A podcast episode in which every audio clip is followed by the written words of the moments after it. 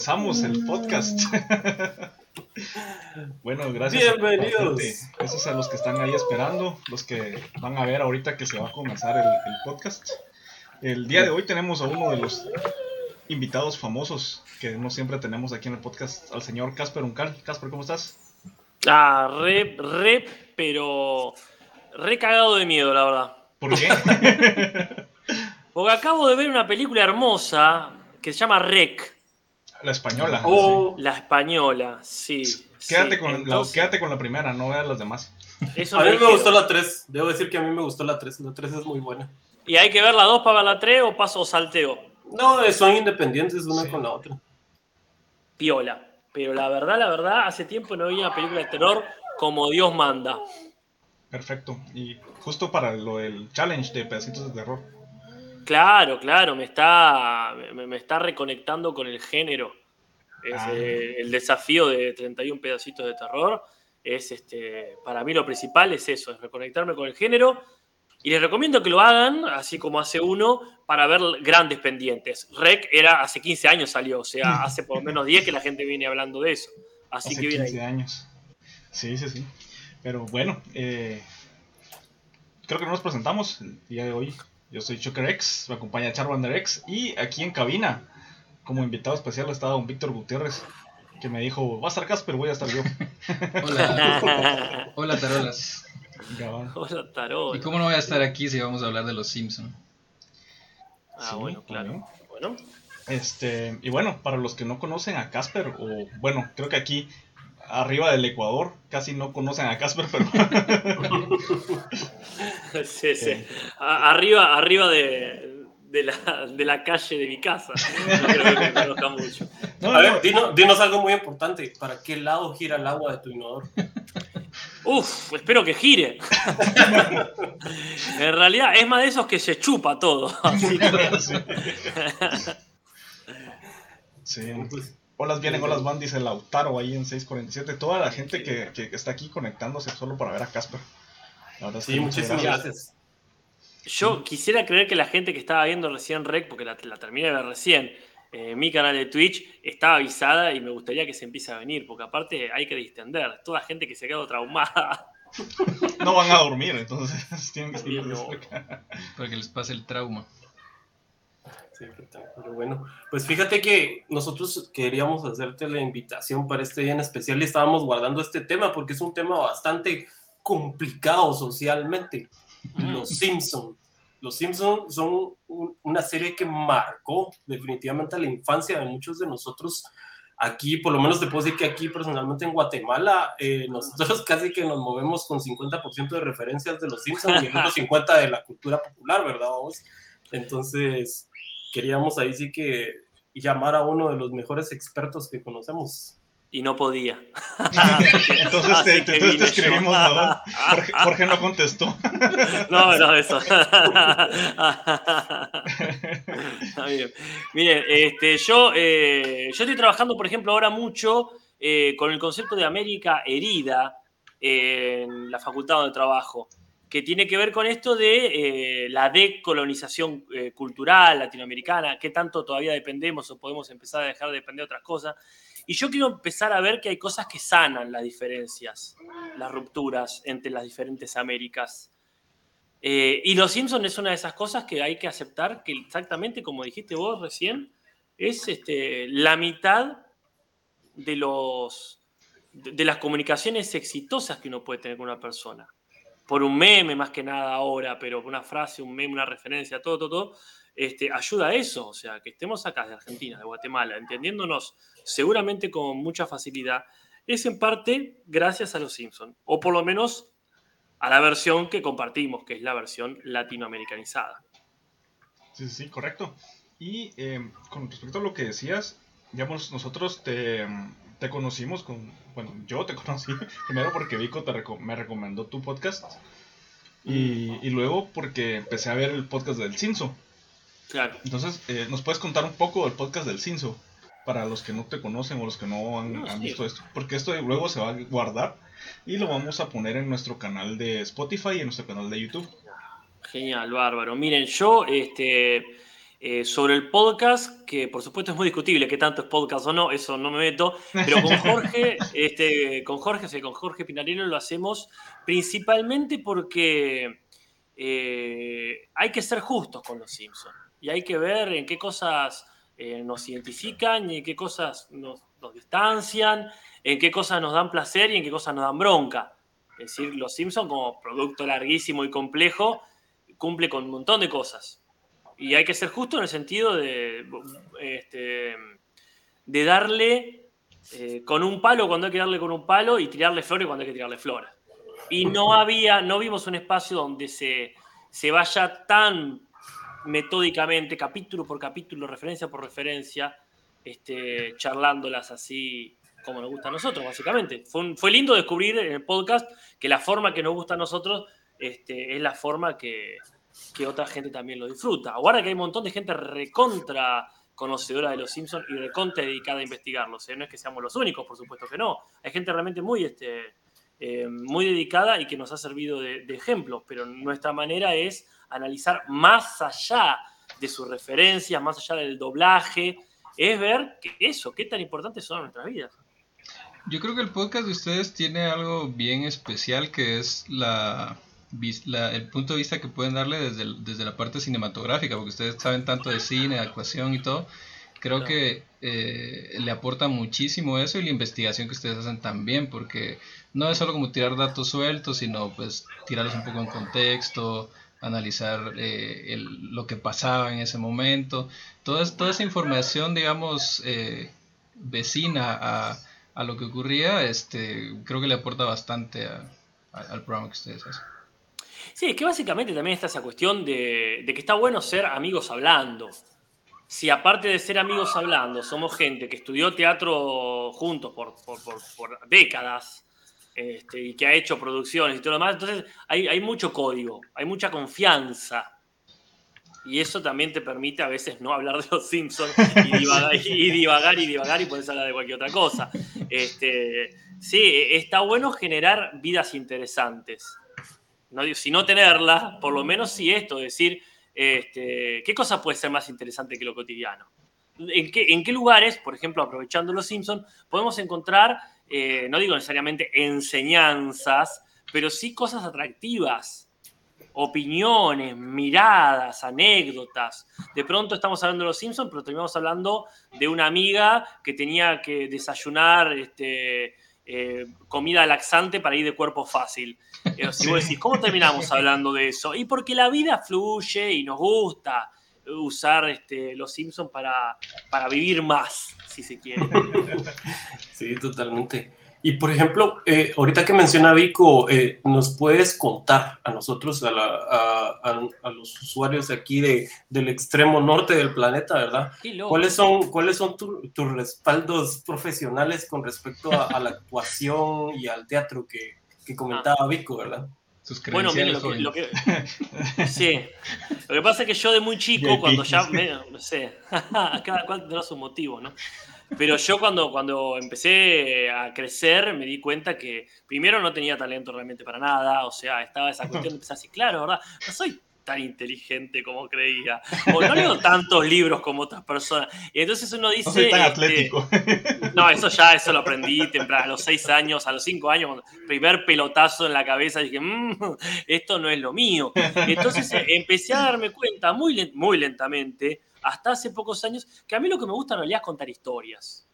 Después si es por teatro, si es cine, si es historieta, eh, si es literatura, da lo mismo. A mí me gusta contar historias y que me cuenten historias, ¿no? También. Entonces me pasó esto, empecé a darme cuenta que eh, estudiar literatura, o sea, estudiar letras en la facultad, era una manera de adultizar esa pasión de contar por contar historias. Eh, ser profesor de literatura y lengua para mí tiene que ver con eso. Y que también me gustan mucho las palabras, la comunicación, los signos. Todo eso me encanta. Me puedo colgar con etimologías, que es una nerdada total. Y recontra retro. Y después pasa esto, que te vas juntando con gente interesante, que es una cosa que yo le recomiendo a todo el mundo. Que se junte con gente interesante, después ven si son geniales, si, si no tanto, eso es lo de menos. Lo importante es que sea gente interesante. Y me empecé a juntar con gente que de pronto se anotaba en teatro. y yo iba ahí a probar qué onda. Igual teatro he hecho desde muy chico, eso siempre va y viene. Y después eh, el, mundo avanza y uno puede empezar a hacer cine. Como, yo hacía cine a los 12 años con una cámara, viste, que nos prestaban, qué sé yo. Pero después te das cuenta que cada vez es más fácil o más accesible. Entonces también empezás a probar por ahí. De pronto un amigo eh, se pone a ser youtuber y le va recontra re bien. Entonces te enseña un camino también de que podés estar ahí en, eh, en las redes aprovechando otra forma de contar historias o de contar lo que sea. Y ahí es cuando uno dice, bueno, este, si, si uno tiene referentes, si a uno le enseñan diferentes este, caminos, después queda, queda en vos que tanto tomarlo. Y a mí me gusta mucho probar, yo soy muy curioso en ese sentido. Algunas cosas no. Pero yo es como, ¿de qué manera podemos contar esto? ¿Qué, hay, qué historia hay para contar? Y ahí es cuando este, todo se vuelve una excusa para, para eso. Sí, creo que eso es una de las cosas que, que oh, gracias por ese follow. Nazar. Ah, Nazar. Gracias. Mira qué bien ahí la gente. Sí, no, y gracias eh, a todos los que nos dieron follow, porque em, cuando me conecté ahora al Twitch vi que había muchos que yo he visto en el canal cuando tú estás eh, haciendo el stream. Está ahí Pantera 93, uh. está eh, ilustraciones, está Tornado 2064, Gastón Romero y mm, Jesús Ferrey. Hay, varios que sí he visto. Ajá. Y siguen los follow. Muchísimas gracias por el apoyo. Gracias por el apoyo. Eh, no, y justo lo que comentabas de contar historias, creo que es una de las cosas que, por lo que empezaron los Simpson, contando historias de, familias estadounidenses, eh, parodiándolas a un extremo eh, bastante alto, pero que luego se convirtió como en el estilo de vida que todos han ido adoptando. Mixomatosis 122, gracias. Eh. Sí, yo creo que uno de los éxitos de esas historias, aunque pues nosotros como parte de Latinoamérica, eh, y ellos son una familia primermundista, digámoslo así, del continente americano y toda la cuestión, la cuestión este, son historias que a pesar de, de, que son en un, en un país americano, eh, perdón, norteamericano, se coinciden mucho con nuestros estilos de vida, ¿verdad? Todos hemos tenido esas pequeñas problemáticas de cuando mamá nos llama la atención, de cuando papá se pone borrachín, cosas así, ¿verdad? Que son tan comunes. Y que también tiene que ver con esto, que son eh, realmente eh, una clase media obrera proletaria, los Simpson, que, está más cercano, a mí al menos, a mi estilo de vida. No es que yo, por ejemplo, ¿ustedes conocen Modern Family? Sí, sí, sí. Y yo cuando veía eso, años después, Los Simpsons, y de pronto pasaba un proyecto y decía, uy, y lo que yo primero que pensaba es, ¿cómo van a pagar eso? Y nunca, nunca era el eje, jamás era, bueno, listo, alquilaban otra cosa, que yo, o sea, el problema era cuestiones de familia específica. Y sí, claro, lo económico no era el problema, siempre se puede decir eso, uy, la economía no está tan bien como antes, qué sé yo. Pero yo veo los Simpsons y el problema es ese, la puta madre, tenemos que pagar por esto. O sea, nunca les sobra la guita. Y vos veías otras, hasta los singles que estaban en medio del campo, parecía que la guita les sobraba, porque siempre había una manera. En cambio, vos ves los Simpsons y tiene esa cuestión de decir, sí, las cosas no llego a fin de mes. Por más primer mundo este, que fueran. Ese tipo de cosas este, a, a uno lo hacía sentir más en confianza. De hecho, decir, che, ¿Qué vamos a comer mañana? Carne. Che, no me alcanza para carne. Da carne. Veo cómo hago. Y uno lo ha vivido eso. Sí, no, con los regalos de Navidad. Solo con oh, eso. Oh, oh, esos, esos son muy buenos, esos episodios cuando Homero está viendo cómo va a buscarle los regalos de Navidad a su familia cuando no tiene dinero. Que, que el señor Burns, creo que es el primer episodio. Sí, sí, ahora lo vamos a ver de vuelta. Me, me intriga porque hace años que no lo veo. Y Simpsons, Rothstein en Open Fire. Sí, claro, ese, ese Homero en, la, en, el, fondo, arranca en el fondo Homero, es genial. Sí, sí, buscando un billete ganador en el piso. Oh, debo agradecerle a Lisa por la, la, técnica de juntar todas las virutas de jabón para crear un jabón nuevo. bueno, esa, eh, ya que detalle. Hay un detalle muy bonito. No, vamos a hacer así. Siempre hay detalles bonitos que alguien ve y que otra persona, que, alguien rescata y que otra persona dejó pasar. Ese que acaba de decir vos, por ejemplo, yo no lo recordaba. Pero ahora que lo decís, me viene a la mente, claro, cuando, cuando uno vio eso, lo naturalizás, si, si eso se hace en casa. Sí, sí, No sí. es algo, no es algo, no es algo impensable. Quizá no es el cotidiano, pero es, es común. Hay un momento, por ejemplo, donde están eh, uno de mis momentillos favoritos, que están, eh, que es el capítulo que Bart eh, se roba este, un, este, un videojuego. Maravilloso capítulo. Y hay un momentito donde eh, hablan Bart y Liz, espero que se, espero no estar con- confundiendo, qué vergüenza, pero me parece que es ese, que están en el baño y este, Bart le dice, che, siento que mamá como que está todo mal conmigo. Y Lisa le dice, ¿sabes qué pasa? Que mamá todo lo hace cuerpo. Las cosas no le resfalan, no le fluyen. Todo se lo, se lo, se lo absorbe, como este tapete del baño, dice. Y muestran el mugrientísimo, Sí. eh, la, alfo- la alfombrita del baño. Y, y vos decís, claro, primero, dos cosas. Sí, mi madre es igual. Mi madre es eso. Si, si alguien sabe de astrología, es, es cáncer. O sea, es, es ese signo y es tal cual. Es todo lo hace cuerpo, todo lo sufre, lo hace carne. Es Marge en ese sentido y en algunos más. Pero aparte, en mi casa estaba esa alfombrita. Que vos decís, claro, ¿por qué no la tiran a la mierda? Sí. Perdón, no se puede decir mierda, ¿no? Bien, bien. Ya, ya, yo lo mar- y marco estos como explicit, porque sí. Ah, perfecto. Pero esos detalles, el jabón recauchutado, decimos acá, la alfombrita este, eh, mohosa, eh, todo eso, la celebridad del pueblo, Krusty limpiando el moho, entramos en plano baño, ¿verdad? Cosas, eh, cosas del baño. Pero eh, eh, cuando Krusty está ahí no puede, no puede ir a, a cenar a lo de bar porque está limpiando el moho de, de la ducha. Vos decís, claro, aunque sea Krusty, un famoso, también tiene que hacer eso porque es un famoso de cuarta. Pero todos esos detalles que cada cual destaca es lo que hacen grandes a los Simpsons. Sí, no, y sí, sí es eh, cuando está hablando con Lisa. Em, pero justo eso, de que a veces vos te, te identificás con estas, con estas escenas, que ni siquiera es con todo el capítulo, son solo con escenas que van apareciendo en, en- en- en la serie, que a veces, eh, a mí a veces se me confunden entre capítulos, porque no sé si es de uno, si es de otro, pero en realidad lo que más me interesa es como eh, esa escena en específico. Sí, es que tenemos 22 años de los Simpsons metidos en la cabeza. Sí. Y digo 22 porque siento que los últimos no cuentan, Los pero últimos más 10, ¿no? adelante hablaremos. Sí, sí, sí. Sí, a veces conocí los capítulos nuevos y son de la temporada 15, ¿va? Y la temporada 15 fue hace 17 años. Mira ahí, Tommy Ferrando, mirá, cuánta gente ve. Sí, y todo de Fernando y Pipe MR. Sí, bu- buenísimo, buenísimo. Gracias a la gente. Yo creo, Yo creo que... que... Ah, perdón. No, no, dale, dale, perdón. No iba a decir que creo que los Simpson marcar, o sea, fueron muy rompedores en su época porque todas esas cosas no se mostraban, siento yo que no se mostraban en las series, ni en las series, digamos, sitcoms o de otro estilo, no, no se mostraban ese tipo de cosas. Eh, Sí, todo era como la familia perfecta y todo, y los Simpson era como más, algo más, se sentía más real, ¿no? Más, más orgánico. Me permiten una hipótesis que quizás mañana diga malísimo que acabo de decir, pero así. Una hipótesis completamente gratuita. ¿Le debemos los Simpson a la caída del muro de Berlín? Eh, Yo creo que si en el 89 justamente no se acababa finalmente la Guerra Fría, Estados Unidos no se hubiese animado a poner en primera, en primera plana, digamos, una familia tan crítica hacia los Estados Unidos.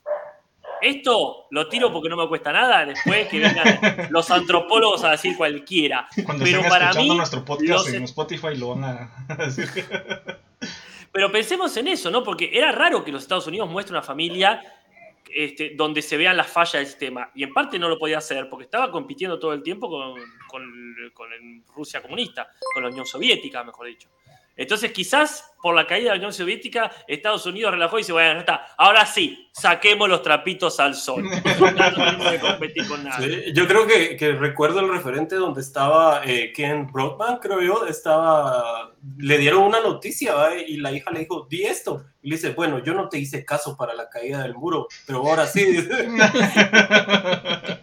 Tenías razón con lo del muro. Tenías Bueno, totalmente. Ken, Ken Broadman, ah, gran representante del periodismo de una época. Ahora ya me parece que quedó poco viejo. sí, ya no, el periodismo es otra cosa ahora. Créeme que en Guatemala todavía hay Ken Brockman por ahí. Sí. Y volvimos a caer. Y caímos de nuevo. Sí, sí, sí. Bueno, gracias ahí a Jon Mopunzi por ese follow. Eh, Rosonera dice, Olis, ¿qué tal? ¿Cómo vas? Eh, Giorgiani dice, el creón de Homero en su cabeza. Ay, sí, no, no, no. hasta ahí las cosas. Dice que hasta un primo que se metió un frijol por la nariz. Sí. Dice Tommy Fernando, Simpson y Seinfeld son los hijos de la caída del muro de Berlín. Ah, ya sé, sí. Sí, sí. Este, y- Claro, Seinfeld. Ajá, y justo así como, digamos, eh, ahorita que escribió Rosonera, eh, ella conoce muchísimo de los Simpson, pero ella nunca se sentó a ver los Simpson, lo sabe por su hermano. Ah, por osmosis. Ah, exactamente, entonces a veces yo le, yo le yo hablo con referencias a los Simpson cada, creo que es un 60% de lo que hablo son referencias a los Simpson. ella me entiende y me dice, yo no quiero este conocimiento. yo te entiendo y lo sé, pero yo no quiero este conocimiento. Porque en realidad eh, es, es como que mm, lo mismo me pasaba con mis hermanas, porque yo tengo dos hermanas y yo ponía Los Simpson y nos quedamos viendo eso, a veces había, eh, había maratones de, de fines de semana y todo y nos quedamos viendo Los Simpson todo ese tiempo, aunque eran capítulos repetidos y todo. Entonces todo eso se me fue quedando y eso fui hablando con ellas y todo, aunque ellas no estuvieran ahí, ellas sabían el capítulo, sabían de, de Los Simpson porque me entendían a mí por cómo yo hablaba. Y creo que eso nos pasó a bastantes de los, de, de- de los que tuvimos en esa época de la televisión de los Simpson. Mm. Yo creo que a veces uno queda marcado con un capítulo. Y digo yo, ¿cuál fue su primer capítulo que ustedes vieron? Yo en mi caso fue así por accidente, pues, porque obviamente eh, aquí no era como que anunciaban el próximo estreno, ¿va? sino que de repente ponían un- una serie nueva. ¿va?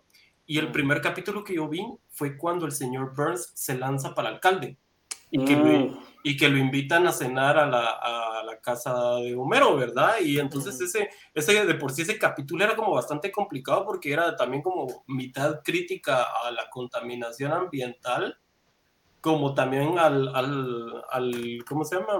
Como cuando lo- el poderoso se aprovecha del, del overo para quedar bien, usa- usándolo como herramienta para quedar bien públicamente, ¿verdad? Y recuerdo que ese fue mi primer capítulo. Qué buen inicio. Sí, Porque sí, si el Burns, el Burns, eh, postulándose para gobernadores, Simpson y política, hay dos cosas que le quedan muy bien a los Simpson, dentro de todas las cosas que le quedan bien. Cuando hablan de política y cuando hablan del sistema educativo. Son dos que no fallan. Sí, esos episodios de la escuela siempre son muy graciosos. Cuando muestran cómo funciona la escuela, medio funciona. sí, es quien es un personajazo. Yo recuerdo que mi primer capítulo creo que fue Bart es un genio, si mal no recuerdo. Pero ni Ah, siquiera lo vi completo porque lo pasaba muy tarde y yo era muy pequeño y como que a mis papás no les gustaba y creo que lo vi medio escondidas. Así estaba viendo tele y, y- y me lo crucé, pero sí tengo vagos recuerdos de, de, de ese capítulo de, de Bart es un genio. ¿verdad? Y sí recuerdo que fue como eso, me llamó mucho la atención de porque era muy diferente a lo que se veía en otros en otras series de animación o, Mm. o series de televisión. Sí, yo creo que el primer susto de ver esas cosas amorfas con Sí, los ojos amarillas, pues, o sea, yo por eso fue que me quedé viendo, ¿y eso qué es? Sí, yo el que tengo más, eh, más eh, recuerdos, así como que fue lo primero, creo que fue eh, donde van a ver al doctor Marvin Monroe y se están todos electrocutando en las sillas. Claro. Que es así, un, ese creo que es un segundo o tercer capítulo, creo que, que sacaron. Pero eso lo repetían uno. bastante. Ajá, temporada 1, creo que es ese. Y, sí, sí, y a mí me, me gustaba mucho porque igual mi hermana más pequeña creo que acababa de nacer. Y, y parecía como Maggie, ¿va? Entonces yo, yo sentía de que ella sí nos podía hacer lo que hacía Maggie, estar haciendo, estar apachando los botones y quemándonos a todos así en- con electricidad en sillas. Bueno, mi primer capítulo también fue Bart es un genio, que lo pasaron este, junto con la niñera ladrona. Some Enchanted Evening. Eh, fue este, lo que pasa es que yo ya venía manejado porque era, había acá, hubo acá en ese momento como una este, eh, preparación publicitaria muy grande, hubo una campaña pro Simpson muy grande, entonces como que se venía, se venía, se venía, entonces este, había mucha expectativa mucha expectativa por verlo. Así que bueno, este, cuando vinieron fue. Ah, este, eh, al fin, pues ya lo estábamos esperando. Y me sentí muy identificado también porque este, eh, el- los exámenes de matemática para mí siempre fueron terribles. Entonces, este, cuando había matemática por medio era, ah, sí, sentir, se- este, sentir que los trenes se te venían encima. Acá está la gente del chat diciendo sus primeros capítulos. Sí, sí, sí. Muy lindo. Qué, qué lindo que la gente recuerde eso. Lisa Faltó la- alguien, ¿no? Lisa la iconoclasta. Iconoclasta. Esa es la de. mm, La de este. La, la de Jeremías Springfield, Jeremías Sí, sí. Sprongfield. Sí, qué ¿Sabes buen qué? capítulo. El. ¿Sabes qué? Irónicamente hoy nos tocó vivir en Guatemala una situación estilo, le cortaron la cabeza a Jeremiah. Cierto, cierto. Ah, estatua. sí, acaba de pasar. Pasó ¿A quién? ayer, ¿no? ¿A- Aquí en Guatemala. estatua? Ayer, eh, la estatua de uno de los. em, Por el día de, por el 12 de octubre. ¿Que a que- Colón le cortaron la cabeza? Fíjate que es que eso es lo más gracioso. trataron, trataron de quitarle la cabeza a Colón, pero no se pudo. Estaba muy, estaba muy, muy fijo ahí, muy, ajá, muy estaba sólido. muy fijo, entonces fueron a otra de, de otro de, de- de los. La turba se fue al otro lado. a otra estatua. La otra turba estatua que iracunda. estaba- ajá, que estaba del La otro, iracunda. eh, que estaba más fácil de quitar la cabeza abajo. Entonces, eh, todos hicieron ahí el, el, como que el Photoshop de, de que era la Bart cabeza. con la de- mochila así Ajá, de que Bart cabeza. estaba con la, con la cabeza de, de nuestro. Pero era, era por una manifestación con, con- en el marco de esto del 12 de octubre, ¿no? Por, Claro. Por la sí. hispanidad. por la hispanidad. Sí, sí, acá de hecho eh, se le ha cambiado el nombre. Antes era el Día de la Raza y era como que no. Sí, Este, y se le fue cambiando y ahora creo que es el Día de la Diversidad Cultural o respeto a la diversidad cultural. Porque hay un revisionismo muy fuerte, no solo acerca de la figura de Colón, que por supuesto hay que revisarla porque no era un bonachón genovés que se fue a la mar porque creía, no, No. hay todo un temita ahí. Quizás lo era en un principio, pero ni bien empezó a agarrar poder, seguramente se, se fue para el lado oscuro. Pero sí, sí, todo lo que es este, eh, todo lo que es el 12 de octubre no es un festejo, es eh, la conmemoración en todo caso de un hecho terrible, ¿no? Así que Claro, eh, claro. no, no me sorprendería. De hecho, he visto el meme de Lisa diciendo el Colón no era este, un alegre marinero, poner que decía, que todos creían, era, era un pirata. Y más o menos, más o menos, sí, terrible. sí. Y entonces eh, algo así fue aquí. Lo mismo, ¿a vos? o sea, no es como que las estatuas que estén ahí en nuestro lugar sean de, de héroes de, de Guatemala, ¿a vos? entonces Mm. algo así fue acá. Sí. Pero bueno, Pero- el siguiente pero- dice em, Ricardo 1481, ¿vieron alguna vez la temporada cero, que son los primeros cortos? Sí, y yo los he estado viendo con Casper en su canal, En el cinzo. en el Cinso. Sí, ahí en el canal eh, con Jorge eh, se nos ocurrió ver los cortos, porque nunca los habíamos visto todos. Y ahora dimensionamos más realmente lo que eran y lo genial que fue este, cuando los, eh, los productores, eh, como eh, James L. Brook, ¿no? le dijeron a McGregor, mira, esto está bien, pero hay que cambiarlo. Como hay que adaptarlo, adaptarlo, adaptarlo. Y la verdad que hicieron bien, porque los cortos a veces eran como... sí. Que, que, que, que- era la cara de Krusty a veces. de, ¿qué Ah, sí. eso? Porque sí, hay algunos que no, se, no tienen remate. eh, Sí, como que no eh, terminan, o no los terminaron. Fue así, que se les acabó el papel y... Muy experimental. Sí, muy experimentales, que está bien, hay que experimentar. Pero sí, ha- hacía falta un Simon que te diga, "Va- vamos a darle, vamos a darle un poquito más de, de narrativa. Sí, sí, sí. Giorgiani dice, recuerdo cuando llega un amigo del abuelo a dar clases y dice algo así, si hablan hay tabla, si no estudian hay tabla. Ah, es cuando ya no es, eh, eh, cuando Skinner ya no es el director, de la escuela. Ah, sí, que todos los padres tienen que colaborar con la educación de los hijos. Cuando hay huelga de docentes, acá se quiso proponer una desacertada gobernadora que tuvimos este, hasta, hasta eh, antes de la pandemia y propuso eso en un momento. Si había huelga de docentes, que, valgan, que vayan los profesores. Y fue memes, memes de los Simpsons. Sí. Fue hermoso. Fue hermoso porque es eso. eh. Eh, te va a aparecer el viejo, hay tabla, está el hippie que no tiene ni idea de nada y va este, a hablar este, lanzadas. Eh, sí, sí, hay, hay, eh, cualquier ciudadano que piensa que tiene a lo mejor preparación para estar frente a una clase, cosa que no sé quién tiene realmente una- hoy en día preparación para Sí. estar frente a una clase.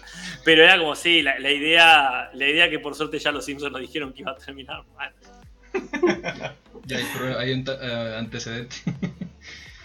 He he de decir que la clase de defensa personal estilo baile funky me llama mucho la atención.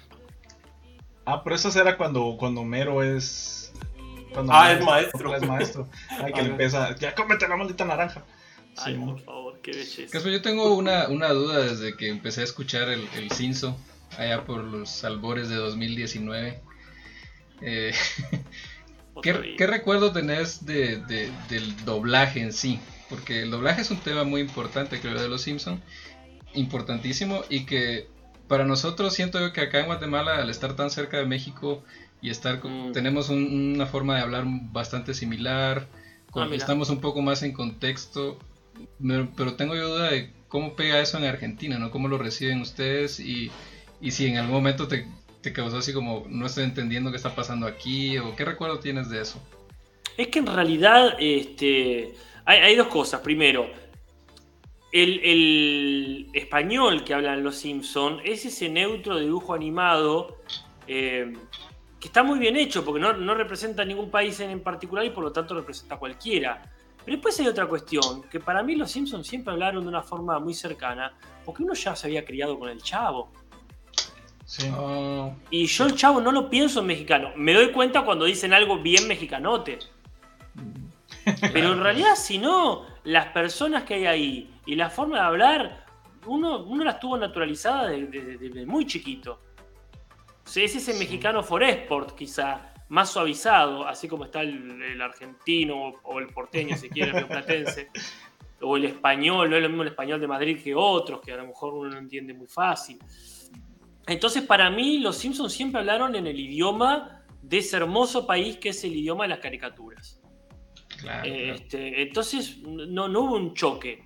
Hay veces que se marca más el mexicanismo, pero en Los Simpsons no es tanto por el tono, sino por ciertas palabras. Pero también es cierto que uno tiene palabras acá a, a 500 kilómetros que ya no entiende.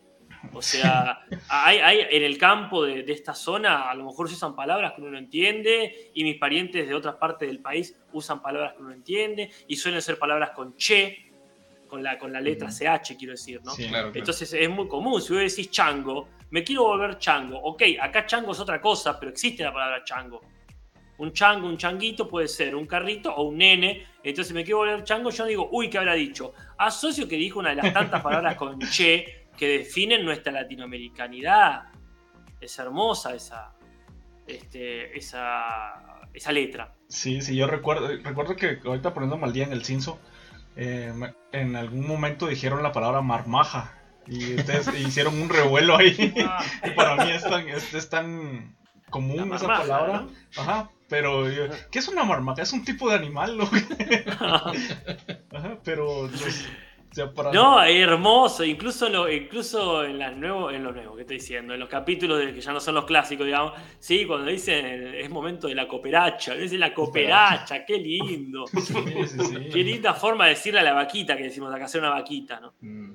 Sí, sí. Pero sí, como cooperacha. Aquí en Guatemala es bien común cooperacha. ¿Cuál? la Aquí en. Guatemala es bien común la palabra cooperacha. Qué hermoso, qué lindo. Habla bien de, del cooperativismo. ¿no? sí. Más que, que nosotros acá, como, te- ta- como bien decía Vico, tuvimos tan cerca México y todas las producciones mexicanas, muchas de las palabras se quedaron acá. claro. Entonces es, es, ajá, es, es bastante común que, que utilicemos palabras que sean similares o una con pequeñas diferencias que en México. Sí, pero graciosamente aquí en Guatemala usamos el vos. Entonces nosotros somos como que una amalgama de, de modismos raros. Eso es bien sí, curioso, sí, porque en México se usa el tú. Creo que solo Salvador, Honduras de, y hasta Nicaragua. En Costa Rica ya empieza el tú. Sí, Eh, Claro. Mira vos, muy este muy sorprendido. Me alegro porque Sí. este, uno, uno va descubriendo lugares donde se vocea. Pues en, en El Salvador es en bo. Pero Ah, como, decir vos. como los uruguayos. Sí, es como nuestro Uruguay. No, bueno, es que yo, no- yo igual en Uruguay me parece que no sé si hacen bo por con B larga, tipo boludo, pero dicho bo. Eh, Acá es con este, J, el, el Salvador es con J, es bo. Ah, como, Ya, ya es como bo. regional. Y en, y en Honduras es con H, es como bo. Mirá, Sí. Mirá, qué hermosura, qué hermosura la filología. Sí. esa pavada que me importa a mí. Pero eh, me encanta Pero nos, esa cosa. nos, nos sigue trayendo followers, gracias Wicharrúa. No, ¿cómo es? ¡Oh! Mirá, Guri Charrúa hablando de gente de Uruguay. Hablando- Charrúa. Un O los charrúa, charrúa, que lo aclare si quiere. Pero gurí, los gurí saben lo que es. ¿Qué hace? No. Un gurí es un nene. Gurises es nenes, chicos, niños. Pues, Y charrúa es, que me corrijan si me equivoco, por favor, es eh, el pueblo originario típico de esa zona. ah, Los charrúas, es como que en, en Uruguay tenían un, es- esa, ese pueblo originario tenía mucho peso. Uruguay el mejor país. Mejor que Francia y mejor que París. sí, sí, sí. Eh, yo cuando era pequeño confundía los charrúas con los charros. Entonces, ah, pues, bueno. me imaginaba claro, que, claro. ajá, que eran con. Que, que- que habían charros en México y habían charros en Sudamérica. Claro. Sí, y después miraba a los gauchos, que también tenían Ah. una aquí, y yo decía, ¿qué? ¿De dónde viene tanto? Eh, ¿Viste? Bueno, ahí, este, ahí tenés, en Uruguay y Argentina, en en esta zona de Argentina, los gauchos han hecho tradición. Y también en el sur de Brasil, ¿eh? los gauchos va por ese lado. Sí, ok. Mm, Bueno, siguiendo aquí con los comentarios, dice, para mí Homero el Malo es el mejor capítulo ya que demuestra cómo la televisión nos afecta a todos. Y además el toque humorístico de los Simpsons. Sí, también Y- Rosonera dice, me da risa cuando pudo buscar al jefe de los supermercados. Y dice, gracias, vuelva pronto. Si habríamos jodido con eso. es- Era el troleo de la época. Decirle a alguien gracias, vuelva pronto. Pero eh, Sí, gracias, vuelva pronto, qué locura. Ya han quitado a Apu de los Simpsons. Porque estaba Mm. la polémica esa de. No, no lo ya no vi si lo quitaron o no lo quitaron. No lo quitaron. O sea, sí dijeron, eh, era de estas, como lo de Pepe Le Pew, vamos, así de que salen. Dicen, Claro. miren, pasó esto y esto no debería estar aquí. Claro, claro. Pero... Es que los Simpsons los Simpson perdieron. eh, yo no veo todos los capítulos, no veo alguno cada tanto. Pero lo- lo- los Simpsons han perdido este, la, la sutileza, la finura, la habilidad de hablar de temas políticamente incorrectos, pero volviéndolos eh, parodia. televisables, si querés. El capítulo de Homero el Malo habla de un tema de recontra delicado y hoy más que nunca, que es el tema del abuso sexual Sí. el acoso, el abuso, como se quiera ver. Pero lo hacen de una manera tan inteligente que pueden exponer a su personaje principal a la sospecha de ser un abusador. Eso, no solamente los huevos que tenían los Simpsons para hacerlo y el permiso, sino también eh, el ingenio para hacerlo y quedar bien parado. Para mí sigue siendo emblemático como capítulo y sigue siendo muy útil para cuando hablamos de esos temas. Muy útil. En cambio, los temas, cuando tocan los temas este, en los capítulos más contemporáneos, no se animan o no, no, no se sienten con el permiso o no tienen directamente la inteligencia para hacerlo y quedar bien parados. Porque vos siempre lo podés hacer. Como por ejemplo hace ahora para mí Sasha Baron Cohen, que puede ser muy discutible, pero es ha creado un producto eh, que le permite en sus películas tocar temas y ridiculizar, como siempre hay que hacer, a aquellos que tienen el poder y que lo ejercen de una manera violenta. Te estoy viendo, Estados Unidos. Sí, esa es su película del dictador, sí, es así, contra, contra todos los pronósticos. Claro. Oh, Black Mesa 2020. Uy, mirá, le debo una partida de Black Mesa. Eh, sí, sí, sí. Este... Bueno, eh, pasamos a otro tema. Eh, Yo lo sigo a ustedes, yo no quiero, viste, decir más de la cuenta porque si ah, no sí, me sí, quedo- no, no te preocupes, gracias. Ahí Marlon nos va ahí diciendo. Ah, no, no, pues yo le comentaba a aquel de que, por ejemplo, en sí el núcleo de la familia de los Simpson es una amalgama de personalidades así extraña, ¿verdad? Y siempre uno se termina identificando con cierto personaje. ¿Cuál crees tú que eres, que eres de la familia de los Simpson? En, en mi Lisa, caso, Lisa, sí, yo Lisa también siempre. siento cierta afinidad con Lisa, ¿verdad? Porque No, no vale. ponía en duda todo, criticaba todo, me quejo de todo.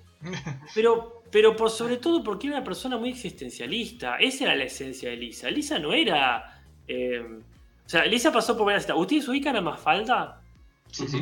Sí, sí, Ah, sí. qué Kino. bueno, aguanta. Kino, de Kino. Kino. Sí, es, es Una hermosura. mundialmente conocido. Ojalá, ojalá, porque lo que ha dejado es un legado enorme. Mafalda era muy lisa. Es Sí. una chica este, con cierta conciencia social, y con problemas existencialistas. No, no era el otro personaje que es Libertad, que es la petisa Trosca.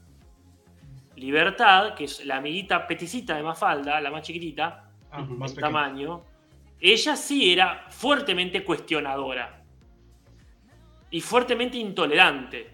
Que, que hay que serlo Sí. en algunos aspectos, por supuesto. Era una persona, un personaje combativo, es libertad. En cambio, Lisa era más Mafalda, un personaje este, eh, con, con dudas, con planteos, no necesariamente, eh, quizás sí cuestionador, pero no combativo. Y cuando hubo que este, agotar, cuando se empezó a agotar, ese, como a todos, a todos se les empezó a agotar, y empezaron a, este, empezaron a remarcar aspectos este, que, que ya eran muy extremistas, si se, si se me permite. Sí, sí, sí, te lo permitimos, eso, Casper. bueno, este, yo creo que las ganas de vivir del abuelo Simpson. Es lo que... Ah. Sí, sí, fuera. Sí, sí, la verdad que, eh, uno, uno es cada vez más Abe Simpson. Uno es cada vez más Abe Simpson. Sí, sí. Sí.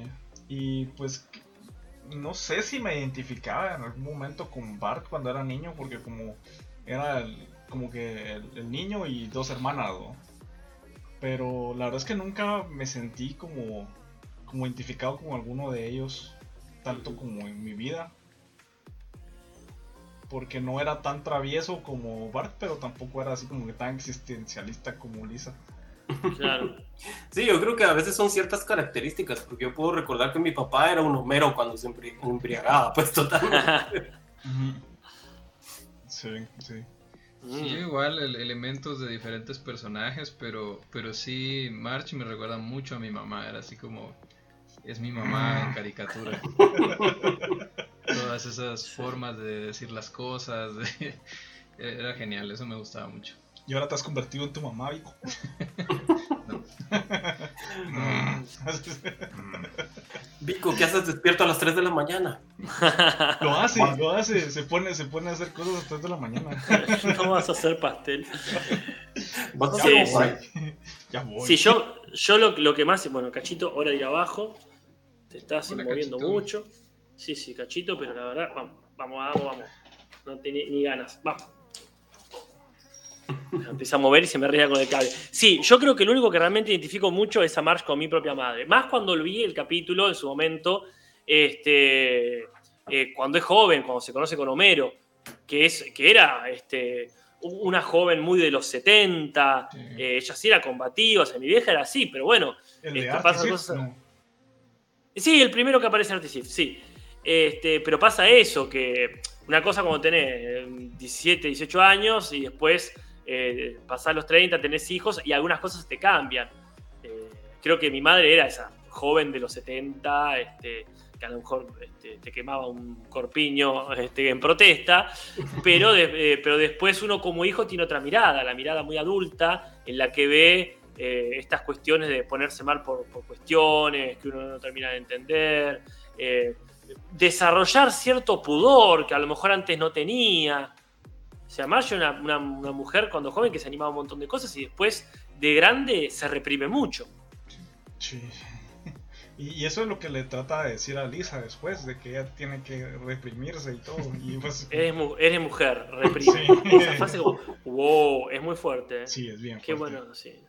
Sí, aunque he de decir que a mí una de las enseñanzas más grandes que me dejó March es que a las mamás también les puede romper el corazón. Sí. Uno está generalmente tan mal acostumbrado que tu mamá te perdona todo, Mm.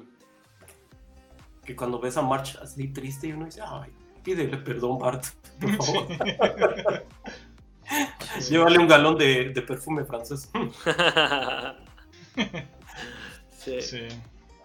Em, bueno, y hablando de personajes, tus personajes favoritos. Yo sé que hay, hay varios que, que- que a ti te gustan, pero tal vez compartirlos acá con la audiencia. Sí, yo creo que eh, hay muchos que son destacables más allá de lo personal. Es decir, para mí Lionel Hutz y Tony McClure Sí. eran, son, son magnánimos. Son magnánimos por el actor que lo interpretó en inglés, por lo mucho que lo han este, adaptado al castellano, por el guionazo que le han tirado a las escenas, los momentos, todos los capítulos. Creo que hay esos dos, dos personajes realmente son eh, superlativos, si se me permite usar esa palabra. Me parece a mí que después hay otros que, no están tan a la vista porque no son tan graciosos, pero que se meten con cosas que están muy buenas. Este, por ejemplo, eh, Selma, es eh, la tía Selma, la cuarentona, ¿viste? Que, intenta tener este, alguna pareja estable, que intenta... En las primeras de sus temporadas, ese personaje me parece magnífico, porque realmente se mete con algo que a lo mejor no había representado, pero conoces gente así, y más, más conociendo cada vez más. Ese personaje, por ejemplo, es uno que este, siempre me, me pareció de segunda línea, pero con mucho para contar. Y, que, y no veo que se agote, salvo cuando le empiezan a casar con cualquiera, que eso no es la esencia del personaje. Sí. Y eh, eh, por decir alguno que está bueno destacar, mi, mi favorito personal es Bob Patiño, me parece que siempre aporta algo. Como no aparece demasiado, no lo han quemado, aunque obviamente se, se agota mucho. Pero Bob Patiño siempre me parece que, que tiene algo para aportar. Este, sí, gran personaje. Tengo más claro los que detesto que los que admiro, porque bueno, en, en la masa de, lo- de los Simpsons son muy buenos lo- los personajes que hay. Sí, Incluso algunos que se fueron elaborando después. Lenny, que es un gran personaje, no era, no era importante en las primeras temporadas. Estaba ahí de fondo. Fue empezando a tomar, en algún momento empezó a tomar la delantera y arrancó, ¿viste? Pero sí. No, Lenny, no. Pero Lenny está bien. Ah, Sí, hay un extraño misterio ahí con la importancia de Lenny, y que todos nos dejó intrigados en algún momento. Así que, ¿qué, qué pasa con Lenny? Porque es un tipo relajado y es buen tipo. Sí. Eh, no, no, no, no muchos son buenos tipos. Sí, sí, Este, sí. Yo no confiaría en nadie. Confiaría en todo caso en personajes como Lenny por el hecho de que no se le va a ocurrir cagarte, no porque no lo quiera hacer. Está Sí. en la suya, un tipo relajado. Vos pensás que todos son bastante garca. No sé si dice garca por allá. No. No. Garca, garca es cagador. Viene de cagar al revés, garca. Y significa cagador, como... Cagador sí se entiende lo que quiere decir, ¿no? Sí, sí, Sí, sí, sí. Este te va a cagar como diciendo este te va a traicionar, digamos. Sí, sí, sí. Después, desde el Dr. Hibbert hasta Reverendo Alegría, pasando por Flanders, yo no confiaría en ninguno. Sí. Ah, los Lenny Truchos también. Los- sí, es que se fue gestando, eh, se fue gestando, Lenny. Sí, sí, sí. Eh, vos, Lucho, ¿cuál es tu personaje favorito? Yo debo decir que mi personaje favorito, lastimosamente, solo tuvo un capítulo. Y es este. El, el compañero de Homero que estaba celoso porque él se dio cuenta de. de- ¿Cómo se Grimes. llama? De apellido Grimes. Ajá. De verdad, a mí ese que, capítulo me dejó traumado. Faltaba que le Porque creo que todos en la vida nos hemos topado con un Homero Simpson, no necesariamente por sus características físicas, sino por esa persona que a pesar de que la está cagando, le va bien en la vida, tiene todo, y uno no se explica por qué le va tan bien, por qué tiene todo, y tal vez no llegar al extremo que llegó Grimes de volverse loco, pero sí al menos de tratar de exponerlo en algún momento, pues.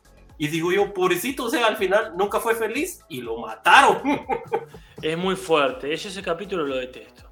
Sí, no, Frank Es excelente, es excelente ese capítulo, es, pero así, está perfectito. Yo lo detesto, me pone mal, me saca. Es como que, vos imaginate que está viendo el chavo y de pronto viene alguien y le dice, pero vos sos un tipo de 40 años.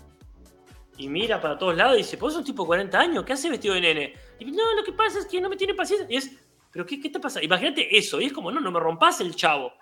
No me pongas una persona a evidenciar que son viejos haciendo de nene. Y, y yo siento eso en ese capítulo, como que rompe, no digo la magia de los Simpsons, pero es como que te, como que te muestren los trucos, porque es un personaje común en un mundo que no funciona de forma común. Sí, y eso para mí es como, me, me- me genera una incomodidad, me pone muy incómodo capítulo. te, re- te regresa a la triste realidad. ¿no? Sí, sí, sí. Sí, era, era como meter a. Justo lo que dice Casper, como, me- como meter a alguien de esta realidad en esa realidad. Así. Y es que es turbio porque incluso el final es, es bien diferente a los finales que venían trayendo los Simpsons hasta ese momento. O sea, no, no, yo siento que no era.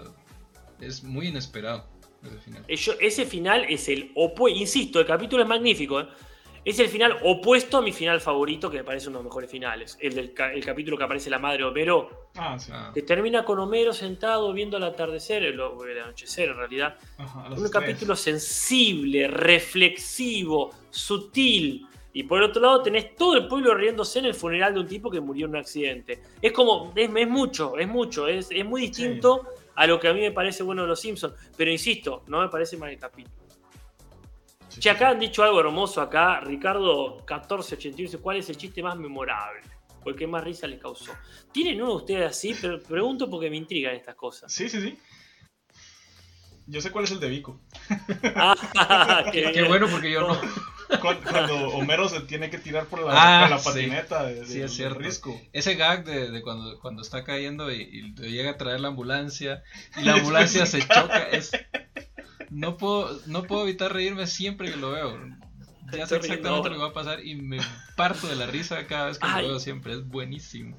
Ay, qué magnífico momento me acabas de recordar, gracias. Es magnífico. Sí, sí, sí. Sí, sí, sí. Sí, me encanta. Sí, yo, yo he visto a Vico partirse de la risa y yo partirme de la risa con él. Como, como que nunca lo hubiera visto. Como que Sí, la siempre primera es como vez. como verlo la primera vez. Es como. No, Es que, es, que no, es que podés creerlo. Yo me acuerdo, aparte era nene cuando lo vi. Y era pum, se chocó, qué gracioso. Y se chocó de vuelta y era como el chiste. Se cayó y se volvió a caer. cae, a ¿Cómo caer. se le ocurrió a alguien? ¿Cómo alguien pudo haber conce- concebido eh, ese espectacular este, gag? Sí, ah, excelente, excelente. Te aplaudo. Buenísimo, buenísimo. Ah, March, no voy a mentirte. Cabal. Eh, ¿Tienen otro? ¿Tienen otro momento destacable así que digan, ese fue uno que me saqué el sombrero de la risa? Eh, ah, Ay, yo, yo creo que un capítulo de los que disfruté así morbosamente fue cuando Bart estaba enamorado de la hija del reverendo. Pero que la hija del reverendo era una desgraciada. Era una reverenda. Ajá. Digamos acá, una reverenda guacha. Y, Sí. y me da risa Bart porque estaba en un papel, o sea, él toda la vida ha sido, Eh, el reverendo hijo de puta era él, sí. ajá, y él pasó a ser víctima en ese capítulo, pues, entonces inclusive llegó a un, pa- a un punto tan sumiso donde decía, no, o sea, voy a aguantar unos cuantos años y cuando venga el primer hijo, ella va a cambiar conmigo. ah, sí. Hermoso, hermoso. Qué Buenísimo. gran capítulo, por favor. Sí, sí, sí. Yo creo que el mejor- eh, yo creo que la secuencia, perdón, Casper, la secuencia Sí. que más me llega es cuando le están enseñando la casa que acaban de hacerle a Ned Flanders en Huracán Eddie. Oh, Toda esa Sí. secuencia, mano. La madre, es buenísima. La casa que construyó el amor. y cuando explota después Ned, para mí ese es uno de mis capítulos favoritos. La verdad es que Se siente la ira de ajá, Ned, se- sí. puedes sentir esa ira porque de- en ese momento no hayas visto tanto de Ned Flanders más que hola tarolas, vecinilla. Es que está, está buenísimo que lo te hagan a cuento, porque es la contrapartida del capítulo de Grimito. O sea, el capítulo Sí, de sí. Grimes es el capítulo de Flanders, pero sin el contexto paródico, absurdo, caricaturesco. A mí me encanta el capítulo de Flanders y es eso. Decís, pobre tipo, se tiene que fumar toda, se tiene que aguantar a Homero, que es la peor- el peor ser humano que ha conocido. Pero lo ponen en un tono que no te genera incomodidad, porque lo, lo ponen dentro de su, este, eh, de su universo de ficción. Por favor, qué buen capítulo. sí. Buenísimo. Ahorita en el chat acaba de pasar algo. Alguien acaba de decir, Milhouse, dile a Mar que venga. Alguien contestó, está con Nelson. Y alguien contestó otra vez, ¿quién es Nelson?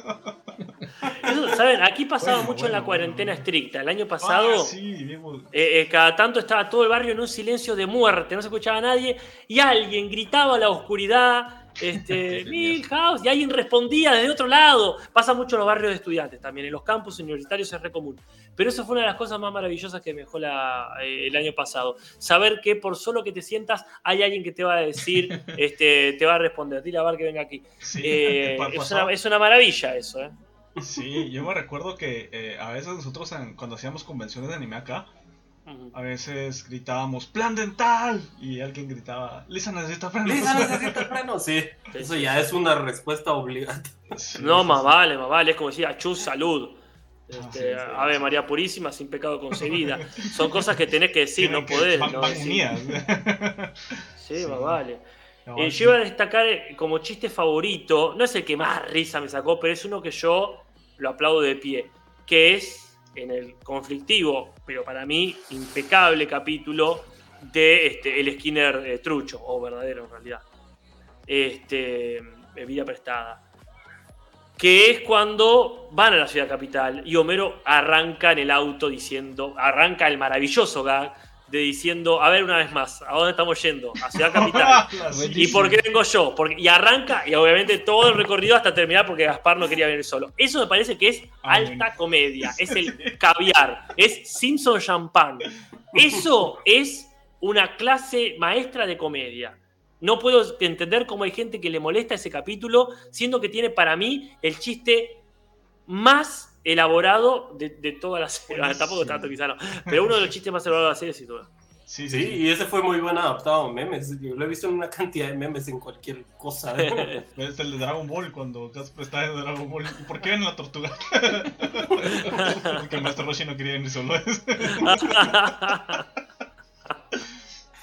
buenísimo, buenísimo. Me encanta. Eh, sí. Vamos a ver, a la grande le puse coca. ¡Hala! ¡Hola Miguel! Me encanta. El otro día, mira, ayer estábamos viendo una película por el desafío de Carlita. Y estábamos viendo un, personaje que se queda en la casa de los tíos a, unas semanas. Y es eso. ¿Quién no estuvo en esa circunstancia? El de Hola Miguel, digamos, esta cuestión de quedarse a dormir en la casa de un pariente, de un vecino, y todo está enrarecido, parecido pero medio distinto, y de pronto la abuela este, es un poco tétrica, sí, sí, todo eso es excelente. Sí, Ese detalle, señoras que son así bien, pero bien viejitas y que, y que te dan cosas, hasta te acosa darle la piel y todo. Y sí, sí, eso, cuando uno es nene no lo tiene naturalizado. Sí. Hola Miguel. No duermo, payaso me come. buenísimo, buenísimo. Mira Alf. No, ¿cómo es? Mira Bart. Alf volvió en forma de fichas. el del alma de Bart, sí, Todo el capítulo de Barben del alma es este es una obra maestra.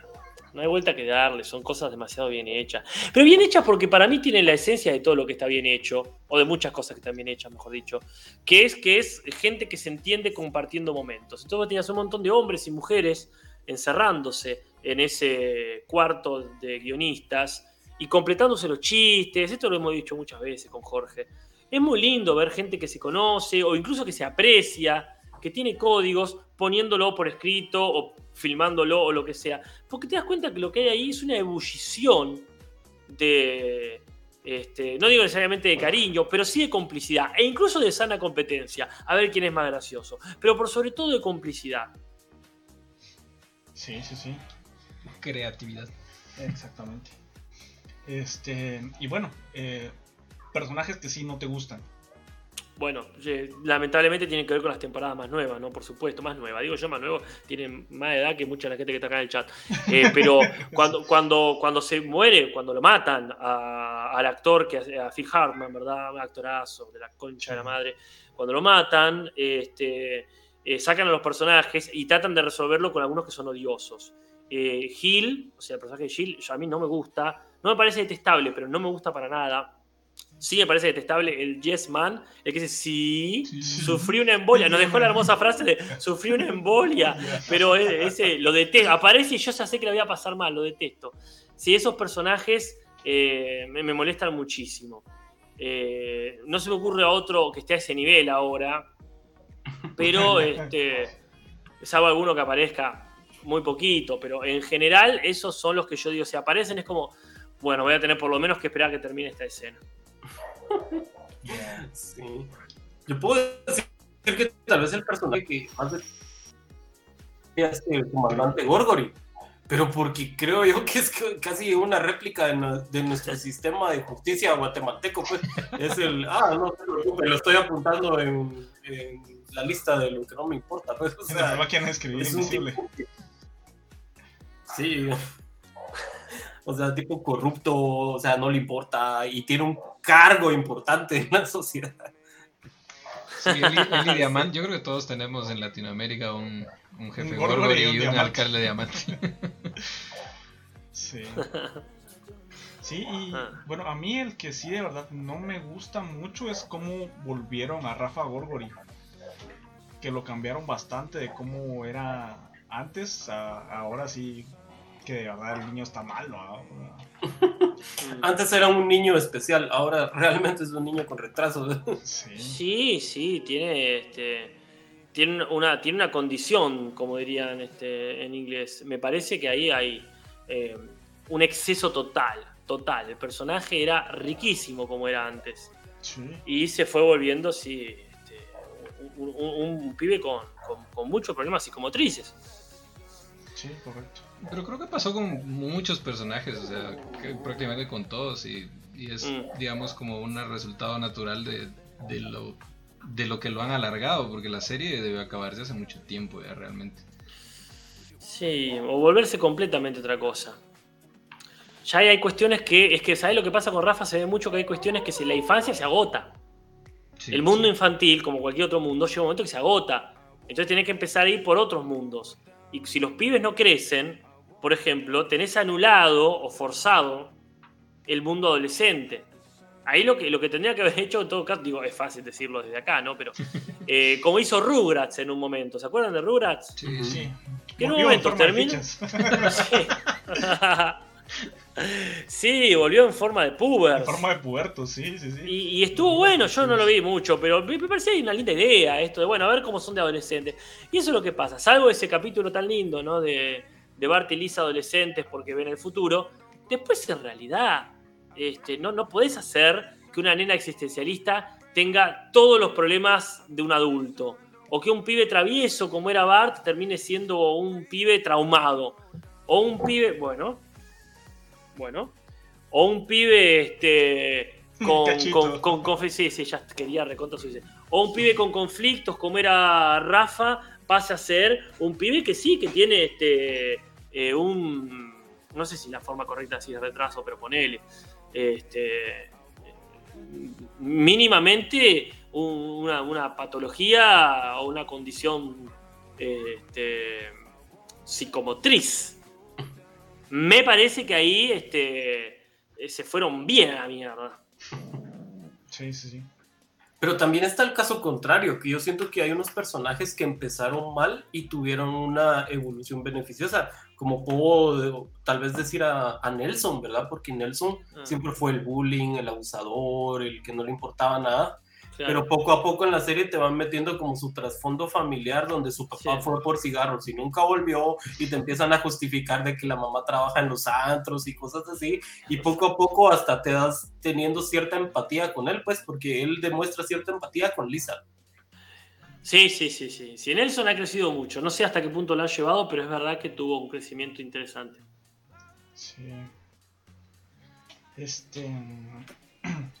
Sí, igual uno de, digamos, de, de, de los capítulos que a mí mucho, que más me gustan, son de cuando ven el futuro. Mm, Porque, no sé, o sea, es como que salir un poco de la rutina, hacer eso, de, de ver cómo sería ya crecidos o qué es lo que haría, de lo que vos te imaginás cómo sería cada uno de ellos en- ya, ya desarrollándose. Y- Sí, más vale, porque aparte pueden flashear la de lo lindo. Sí, igual que los lo que quieran. capítulos. igual que en los capítulos de Noche de Brujas, es maravilloso. Me dicen, bueno, basta, nos vamos, nos vamos eh, a lugares eh, fantásticos. Está buenísimo eso. Sí, sí, sí. Las, las predicciones de los Simpson, como cuando Lisa va a ser presidenta después de Trump. Qué loco, ¿eh? ¿Y Loco, qué habrá loco. sido primero? ¿Qué habrá sido primero, el huevo o la gallina? Sí. Porque será, será que realmente era una posibilidad que la vieron o será que el tipo dijo, es verdad, ¿eh? Podría ser presidente, como Homero dice a veces, podría ser lechero. es uno de mis sueños. Sí. Mira. Y- Así, perdón, es que yo te iba a decir, eh, qué raro ha pasado toda esta situación de las predicciones y, y se volvió famosa la frase esta de lo predijeron los Simpsons, ¿verdad? Con, como por ejemplo la compra de Fox por Ah. parte de Disney, ¿verdad? Son esos Sí. detalles que uno dice, diablos, ¿verdad? Eh, ellos lo dijeron hace como 10 años, ¿verdad? Sí, sí. Sí. Este, ¿y cuál es tu versión futura favorita? Ah, eh, a mí me gusta mucho la de la, la primera, la de la del casamiento de Lisa. Cuando se casa con el, con el inglés. Con el inglés. Este, me, me parece que, eh, me parece que ahí eh, descubrieron un mundo. Como fue, uy, mirá, podemos hacer esto, uy, podemos hacer aquello. Que después de ahí deriva, deriva, deriva, deriva hasta hacer Futurama mismo. Son cosas que claramente siempre le gustó al equipo creativo de, de Los Simpsons. Y están muy buenos los demás. ¿eh? Este, Elisa Presidente está muy buena. Eh, el de ellos adolescentes me parece que también tiene lo suyo. Pero ese es el, el que tiene todo el. Uy, podemos romper la rutina. Es, tiene, tiene como una. Este, una travesura ese capítulo. Decir, uy, ¿podemos hacer chiste con esto? Y tiene chistes muy buenos. El de. Primero se odiaban y ahora se aman. No entiendo. Y claro, pues es un robot. Y llora y explota. Es como, chau. Ah, está todo. Está todo bien armado ahí. Sí, a mí me da risa también la casa, cómo la hacen, que después tiene, le, le- como que la expanden, pero solo así como una de madera, así encima. Lo he visto eso, ¿eh? Lo he visto. Sí, El- esas casas ampliadas que mm, no te pasan un examen de, de seguridad. no para nada. Yo creo que actualmente, todavía hasta la fecha, a pesar del tiempo de los Simpson, hay algunos detractores, ¿verdad? Gente que los odia sin motivo porque nunca los ha visto. Si tú tuvieras la oportunidad de convertir a alguien a la religión de los Simpson, ¿qué capítulo re- le recomendarías a esa persona que viera? Es muy buena pregunta, ¿eh? Mira, estoy pensando en personas que estaría bueno. Este, yo, yo tomaría uno, a ver, como hay, hay tanto, como hay tanto, yo tomaría alguno que a esa persona le puede interesar por la temática. Por ejemplo, a mi madre, que me gustaría poder compartir eso, como si lo comparto con mis hermanas o con mi padre más que nada, creo que le gustaría mucho el capítulo de Lisa Iconoclasta, donde una Lisa sanamente cuestionadora de la realidad. Creo que ese capítulo, el que se mete con, por ejemplo, eh, los, los, eh, las figuras, eh, los próceres, este, creo que ese sería un buen capítulo. Yo, yo creo que se puede personalizar tranquilamente, decir, a ver, esta persona este, se puede reír o le puede interesar tal capítulo específico por cómo, porque se dedica a tal cosa. Este, eh, si hubiese un capítulo así, comodín, creo que tenía- tendría que ver con esos, como mencionaron ustedes, el de Burns presentándose a la política. Porque ahí estamos todos más o menos de acuerdo, ¿no? Este, son esos, Sí. esos, ay, sí, los políticos, viste, siempre, este, siempre hay algo que objetar. Entonces creo que ahí eso es donde estamos más o menos todos de acuerdo y el que peor queda es el personaje más malo. sí, cabrón. O sea, si queda mal Burns, nadie se ofende mucho. El de la huelga, el de la huelga es buenísimo también, que lo mencionaban también, de plan Ese es muy lindo capítulo. Cuando Ese, sí, Homero ese, era un ese, gran ese. estratega huelguero. Sí, ese eso es que capítulo, eh, eh, ese capítulo pondría yo para, para alguien que nunca vio Los Simpsons. Sí, que por eso es que él tiene el trabajo que tiene actualmente, ¿no? De inspector de seguridad. Pero él llegó el día que abrieron la... No, lo que pasa es que No, él estaba como. Él estaba en ese trabajo que no sé bien qué era, que, que manipulaba que manipulaba material radioactivo con esos Ajá, guantes. Uranio. Y, y Y es- claro, Y después, cuando fue el capítulo ese de la huelga, fue que le dijeron de que él se iba a encargar de los derechos de, de la gente.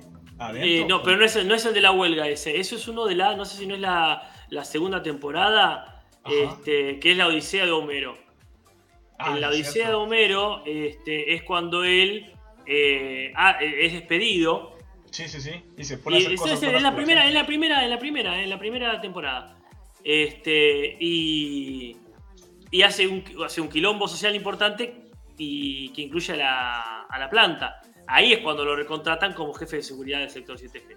Sí, correcto. Y después este, cada- cada- lo vuelve a reafirmar cada tanto, por supuesto. Pero, pero es, es bastante rápido que pasa, pasa a ser este, eh, como lo conocemos hoy. Acá Sí. Frank dice, perdón, eh, que me meta a leer su chat. No, no, no. Pero, pero mirá qué interesante lo que dice Frank. ¿Lo leen ahí, Frank X7? Sí, dice, yo tengo que agradecer a los Simpsons porque me ayudaron a socializar. Mirá. Y es justo lo que te decía, o sea, llegabas y gritabas a alguien, ¡Milja! y si te entienden ya tenés de qué hablar. Tal cual. Sí, o, o llegabas y, ah, mira, eso es como en aquel capítulo de Los Simpsons donde pasa esto. Y, y si te entiendes, ahí estás. Nítido. Sí. Sí, yo creo que actualmente a veces uno puede utilizar frases así de los Simpson como por ejemplo, ¿y ese quién es? Ah, es otro de los semiesclavos del factor del sector 7G, dice uno, refiriéndose a otro empleado de tu misma empresa y la gente se ríe pues porque entiende esos pequeños Esos códigos. chistes, ¿no? Sí, sí, sí. Ah, es de- dice cuando Homero hace que los de la mafia se maten entre sí. dice. ¿Cuál es ese? Ahí sí fallo. ¿Cuál es ese? No lo sé, No. no, me acuerdo. Yo, te- No, yo eh. me acuerdo donde pelean, pero es cuando, eh, cuando Marge tiene su puesto de pretzels. Ah, ajá, que pelea la mafia con la Yakuza. Ay, que al final había uno blanco que no hacía nada. Pero el pequeño ese- no ha hecho nada. Cuando haga va a ser increíble. Este, sí, no sé a cuál se refiere, que lo de la mafia se maten entre sí. Ah, ¿es el del violín de la hija de Krusty? ¿Ese es? ah, pero ahí no Ay, Ay, nos dejaste con, lo dejaste con la intriga, ¿eh? Sí, nos dejaste Sí, ahí no, porque no. sí. Fue, fue un accidente de pancha. Ah, qué lindo momento. Es un accidente. Sí, yo creo que esos ya son de los más recientes, dígase, hace 10 hace 10 años. Me encanta porque eh, eh, George Annie dice sí, pero sí que Sí, ¿Cuál? No nos resuelve nada. Ay, nos, nos sigue estirando la intriga. Es un maestro de suspenso. Acá Tony Fernando dice es el de violín. Es, Ah, ay, mirá, violín, sí, sí, George sí. Annie dice es el de violín. Bueno, mira. Ya ese capítulo yo no tengo para nada como uno de los buenos. O sea, cada cual con su gusto, ¿eh? Eso es lo lindo de los Simpsons. Ese capítulo es. Porque también a lo mejor hay capítulos que tienen muy buenos chistes, pero a mí me interesa cómo cuentan la historia. Y si la narrativa es forzada, de esto pasamos a esto, de aquello pasamos a lo de más allá. Entonces, bueno, eh, es como que me queda la sensación, viste, de. Este. De buenas albóndigas en un plato de fideos muy mal hecho. Sí, pues. Sí, sí, Sí, Fue hace claro. 20 años. Ah, 20 años. sí. Sí, A la madre. 20, 20 años no es nada, decía Gardner. Sí. Es más de lo que tiene mucha gente del chat, dijiste. Eh, Sí, claro. Bueno, este, ah, lo que te iba a preguntar ahora es, ¿cuál es tu celebridad invitada favorita? Mm. La de nosotros es Casper ahorita. Ah, qué fácil, ya, ya, facilísimo. Este. Ah, qué buena pregunta. Sí. Eh, a mí me gusta eh, John Lovitz, que es el que hizo el crítico, ¿se acuerdan de ese Ah, hermoso sí? Cuando hacen el festival de cine de Springfield. Sí, que, que también es el que creo que hace la voz de Artie Sif también. Ah, ya. Este, es, es un tipo que le. O sea, dando por sentado que Phil Hartman, que hacía de Troy McClure y, y este, este, Sí, que no es invitado, sino que... no es invitado, sino que es un, este, un Parte del miembro. Claro. Este, dando por sentado que él no, yo, yo diría John Lovitz. Eh, si tengo que decir una. Este, una celebridad que vino solo para un capítulo, este, tendría que pensarlo más. A ver quiénes han estado ahí.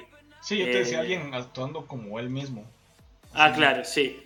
Este, bueno, hay, uno- hay algunos que le pusieron toda la onda. Sí, a mí, por A ejemplo... ver, a me ustedes, lo voy mucho- pensando. A mí me gusta mucho eh, Barry White cuando llegó y... Ustedes me dan asco. Perdón, perdón, perdón, perdón, perdón, perdón, perdón, perdón, perdón, perdón. Leonard Nimoy. Ah, sí, Leonard sí, Nimoy. Sí. Leonard Nimoy. Ese capítulo es brutal. Mi trabajo aquí está hecho. Buenísimo. Sí, yo Pero Barry White tiene dos apariciones y Igual una, Leonard una Nimoy. clásica. Y No, Leonard Nimoy tiene. La de... Porque tiene el, de- el del Monriel. Ah, y el También de los tiene el de los expedientes, eh, como el de los expedientes X. Ajá. Y. Hay otro. Y me dejas pensando. Yo recuerdo solo esos dos. Y, pero te- tengo la sensación de que, de que es parte de, de toda la historia, a lo mejor apareció solamente dos veces.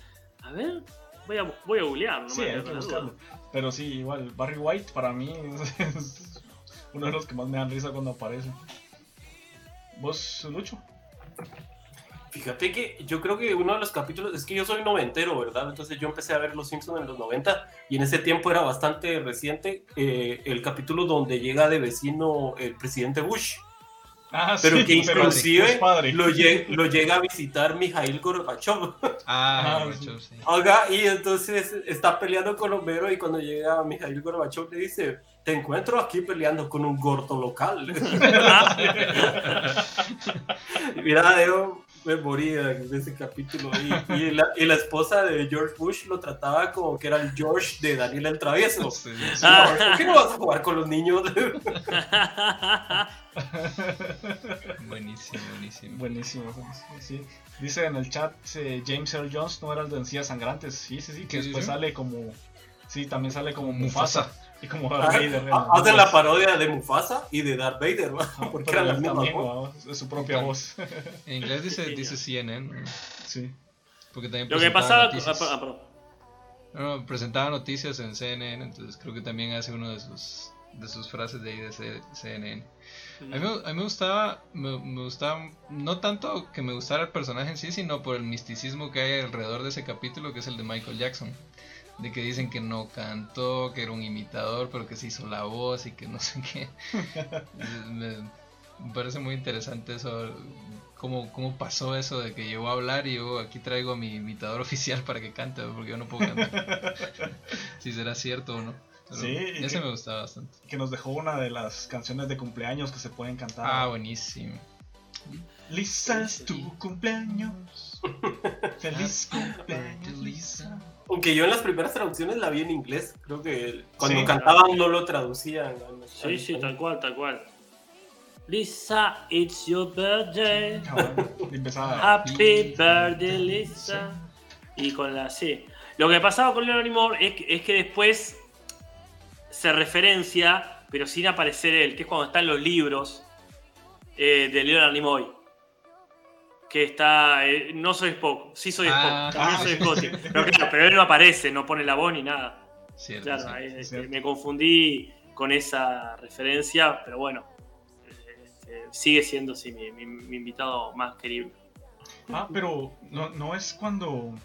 También cuando, cuando los niños se pierden en la, en la isla. Que él está con- contando la historia, ¿no? Fue rescatado, digamos, por Moe. A ver. Cierto. Era cuando hacían esa parodia de Señor de las Moscas, ¿no? Exactamente. Qué lindo capítulo ese, ¿eh? Bueno, Muy, bueno, bueno, bueno. Sí, sí, muy bueno. Pero también que los Simpsons tienen eso que está buenísimo cuando este, referencian y parodian eh, obras de la literatura universal y todo eso. Que eso también es una cosa que me ayudó a reencontrarme con los Simpsons. Porque hubo unos años donde no los veía o qué sé yo. Y después, este, desde ese lado fue muy, este, em, muy lindo el reencuentro. Ver, ah, mirá, esto era una referencia a tal película, a tal libro, a tal serie. Sí. Capítulos enteros por eso. Sí, y eso me ha pasado mucho eh, con- ahorita que me he puesto al día en el Cinso. Que ustedes si quieren buscar a Casper, lo pueden, pueden buscar en Spotify a el podcast del Cinso. Eh, ellos analizan, los que no estaban al principio, ellos analizan cada capítulo de Los Simpsons. Ahorita van por la temporada 14, si no estoy mal. Sí, sí, sí. Mañana tenemos. Madre de Dios. ya van más de. 250 capítulos. Mm, Los jueves a las 5 de la tarde creo que es aquí, ¿no? Sí, los jueves a las 5 de la tarde, a que hora de Guatemala es que se hace en vivo. Y Por si quieren ahí también chatear. correcto. La voz narradora del capítulo ese del autobús de la muerte es eh, James Earl Jones, Ah, eh, el el señor este, que mencionaba hace poco. Está ni muy. ¿Y vamos a tener Simpson, hasta la última temporada o en algún momento van a decir, no, ya fue esto? Mira, en principio, mientras sigamos siendo amigos, de juntarnos a hablar, no habría por qué. Este, yo quisiera ir a fondo y hacer todos los Simpsons y que quede ahí y hacer así cuando esté el último capítulo podcasteado y morirme. Pero la, la verdad, la verdad es que no tengo. Este, no, no tengo algo superador. Me, me gusta mucho ver los Simpsons así. No es que no, voy a. O sea, yo voy a seguir viendo los Simpsons. Eso sí, seguro. Entonces voy a. caería en el mismo lugar, porque de tanto ver los Simpsons, eh, en algún momento voy a querer volver a analizarlos. Entonces, este, me parece que es un espacio eh, que no habría motivo para el cual abandonar, salvo que hubiese algo superador, pero no se me ocurre. Salvo que nos contraten para hacer los Simpsons. Literal. ahí dejaría, ahí dejaría. Así de, gui- de guionista. Claro. Pues yo creo que con la estructura que tienen ahora, incluso podrían volver a hacer otra vez los, los primeros. Sí, de no hecho vamos a empezar, vamos a empezar a volver a hacerlos. No, a verlos, perdón, quise decir. Ahora en Twitch, que estamos viendo los domingos a la noche, vemos el capítulo que los jueves analizamos. Entonces, eh, vamos a ver el capítulo correspondiente y vamos a ver en inglés, ponele, el, eh, eh, desde el principio. Este fin de semana mismo, este domingo arrancamos a ver el primer capítulo este de Los Simpsons, este, el especial de Navidad. Ajá, está bien. Ahí estaremos. Sí. Este, mm, bueno, y ahorita pasamos al las casitas de terror. Uh, Estando aquí en, en- en la época de, de- de Halloween, que es Mm. época donde Ah. salen las casitas del terror. Eh, de verdad. Sí, sí, sí. Es, es algo, es algo que yo esperaba bastante porque me gustaba mucho, porque eran como los what ifs de, de, de ese entonces. Entonces hay varios que a mí me gustan mucho. Y mm, igual a mí me gustaba, mm, me parecía bien curioso cuando salía March y ella hacía como que el disclaimer antes de, de que empezara todo. De que era un programa muy sangriento y de que por favor alejaran a sus hijos porque eso no era como que para que lo pudieran ver y todo. Ya, e- era como que la presentación de, de las creo que era de las primeras, primeras dos, creo yo. Que primeras como ocho, creo. Sí. Sí, Ah, no recuerdo que fuera tan. Bueno, sí, la cuestión es que cabal, como decía Casper, creo que era cuando les daban el día libre a los guionistas, ¿verdad? O sea, todos los capítulos de Los Simpsons eran situaciones reales, pero ese era su día de vacaciones creativas, ¿verdad? O sea, donde ellos podían tirar la casa por la ventana y fue que sacaron todos esos capítulos tan fumadísimos, ¿verdad? Porque y, y debo decirte que también para mí eh, eh, octubre era como mi época favorita del año por la cuestión del Halloween, pero precisamente porque ya habían tantas casitas del terror acumuladas que ya en los canales donde daban los Simpsons era todos los días ver eh, todo el día un maratón de 9, 10 casitas del horror, ¿verdad? En lo que, en lo que se iban acumulando, ¿verdad? Yo debo decir que conocí Halloween por esos capítulos. O sea, en mi infancia viví en muchos pueblos de aquí de Guatemala y, y prácticamente Halloween no, no se conocía, no existía. Claro. Entonces no entendía yo que era esa celebración. Entonces mi primer contacto con, con- con Halloween fue, fue eh, esos capítulos. Bueno, yo igual, ¿eh? Acá no sé, recién ahora se está festejando Halloween. Y no en todo el mundo, o sea, solamente en algunos lugares, más que nada institutos de inglés o colegios privados. Pero este, la verdad que eh, Halloween, que me encanta que genere todo esto. Pero sí, aparte, yo no identificaba con una época, porque acá pasaban los Simpsons todos los días, todo el día. Entonces, de pronto el capítulo de Halloween salía. Este, salía en la mitad de marzo, ¿no? Aparecía, aparecía un especial de Noche de Bruja en cualquier momento. No lo relacionaba a una época. Realmente se tomó su tiempo Halloween acá para. Este, para tomar fuerza. Sí, no, igual acá. Ahora para mí Halloween es, bueno, antes de la pandemia e- era sinónimo de fiesta y todo esto, ¿no? pero en la niñez siempre, siempre quise como que salir a pedir dulces, cosa que aquí no se podía. ¿no? Claro, no, no. Se, se pudo un momento en los noventas, pero Sí, yo recuerdo haberlo hecho una vez, una vez así en, la- en una colonia donde viví, pero Yo cuando era pequeño sí salían los niños a pedir dulces y todo, pero de repente hubo ahí como la época esa donde se dobla la moral y las iglesias empiezan a hacer crítica de que son celebraciones paganas y poco a poco fueron matando la celebración de Halloween. Mirá, qué loco, porque a mí esas cosas me ponen automáticamente en la vereda de enfrente. O sea, yo puedo cuestionar Halloween, por ejemplo, y, eh, nos da, qué sé yo, esto que lo otro. Pero o aparecen esas posturas y yo automáticamente aguante Halloween. Porque si voy a tener eh, eh, entre, entre, los, eh, entre los opositores, va a estar la Iglesia Católica, entonces yo me voy a poner.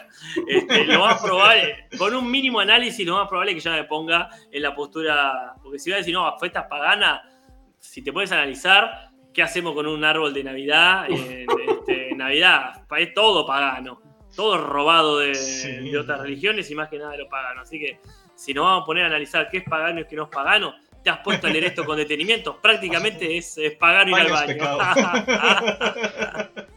has leído Nah, sí, no tiene- casi todos no pecados. tiene- Marlon, has leído sí. Prácticamente es pecado ir al baño, prácticamente es este eh, es todo robado de otro lado. Sí. Ah, el buen capitán, no sé qué. Este. mm, Pero eh, siguiendo con las casitas de terror. eh, ¿Cuál es el favorito? Eh, ¿Tu corto favorito? Porque Mi corto favorito. Sí, porque cada uno de los de las casitas de terror se, se caracterizaba por eso, de que hay tres cortos en cada uno, eh, de Mm. 10 minutos, y, y en cada uno como que exploran ciertas eh, formas de terror o hacen cuentos cortos de terror. ¿Tenés alguno en mente? Sí, sí, por supuesto. Para mí el favorito es este el de Homero viajando en el tiempo con la tostadora. Ah, buenísimo. Recuerda, Oh, es- lo que te dijo tu padre. No toqué nada, voy a tocarlo se me la gana.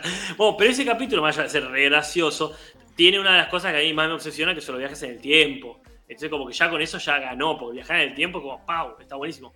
No obstante, hay un montón buenos. Ese, e- ese capítulo entero me parece que es el mejor igual. Porque Sí. tiene, tiene varios que son memorables, pero ese, ese me parece genial. Y aparte me gusta que tiene ese chiste que en todos Muere Willy Willy. muere con una chapa. Sí. tal cual. Eso me Ah, causó tanta sí. gracia cuando lo vi. ah, Qué barro, cómo lo mantuvieron. ¿El de ustedes cuál es? A mí me gusta mucho el de Po, cuando Homero está leyendo eh, El Cuervo. Ay, que. Ah, sí. Es que ahí era cuando Los Simpson era cultural. Bueno, es la temporada 2, ¿no? Sí, temporada. Creo que sí. La temporada 2 fue la primera casita, ¿no? Claro, la primera casita. Sí, Sí, a pesar de que yo no había leído El Cuervo, pero era así como tan... De, cultura popular. Ajá, de cultura popular Mm. que me pareció muy gracioso ver a Bart así eh, transfigurado en el, en el cuervo. Me gusta. Está bien. Don Lucho. Ay, fíjate que así como en específico recordarme de una, creo que el chiste que más amé de todas las casitas del terror es cuando a Homero lo secuestran los extraterrestres. Pero le dicen, les voy a decir a todo el mundo lo que ustedes van a hacer. Entonces lo rocían con coñac. Ahora nadie te creerá. Te apoya. Bueno, ese es genial, porque insisto, la política de los Simpsons van bárbaro. Sí, eh, yo y ahí por es-. Eso es tan, tan representativo, por favor. Qué bien hecho, qué bien hecho. Sí, eso estaba muy bien hecho. Eh, yo creo que uno de los que más me acuerdo es igual cuando cuando le, le cosen la cabeza de- del señor Burns a Homero en, en- en su hombro. Pero que cuando van a buscarlo en la, en, digamos, en el, en el cementerio y. Homero está como que tirado en, en una tumba y lo, lo meten al costal y empieza y se empieza a mover. Entonces le dice Smithers, señor, creo que este hombre no está muerto. ¿Cómo que no está muerto? Deja ver y empieza a pegar. Cadáver malo, deja de asustar a Smithers. Y empieza a, y empieza a pegar a Homero. Porque creo que, ah, es que empiezan a buscar un cerebro para un robot sí, de, de Frankenstein, sí, es cierto, ya me acordé. No, no era el robot asesino de Lorenzo Lamas, ¿no? qué mala traducción esa. Sí, vos, yo siempre creí, yo dije, ¿por qué era Lorenzo Lamas? Sí, sí, sí, cosas del, del doblaje que... Errores del doblaje que al final te dejaban esa duda por un montón de tiempo.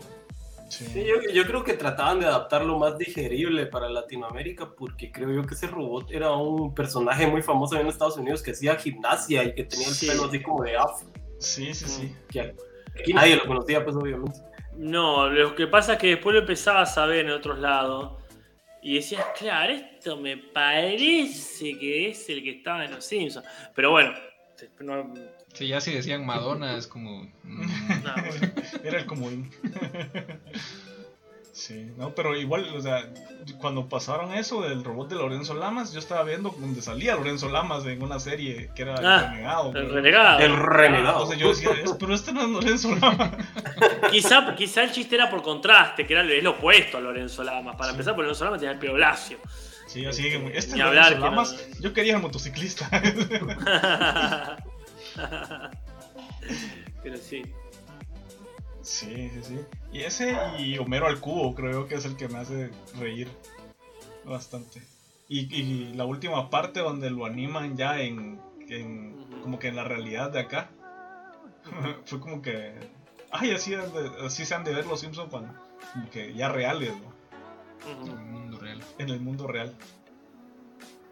Ese capítulo donde Homero vende su alma por una dona. Qué hermoso ese, por Ah, favor. Que tiene el mejor momento no canónico.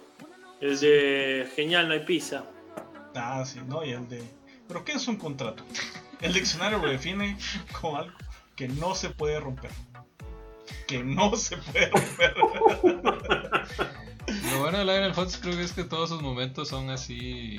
Todos son buenos, o sea, todas las partes donde él sale siempre son buenas.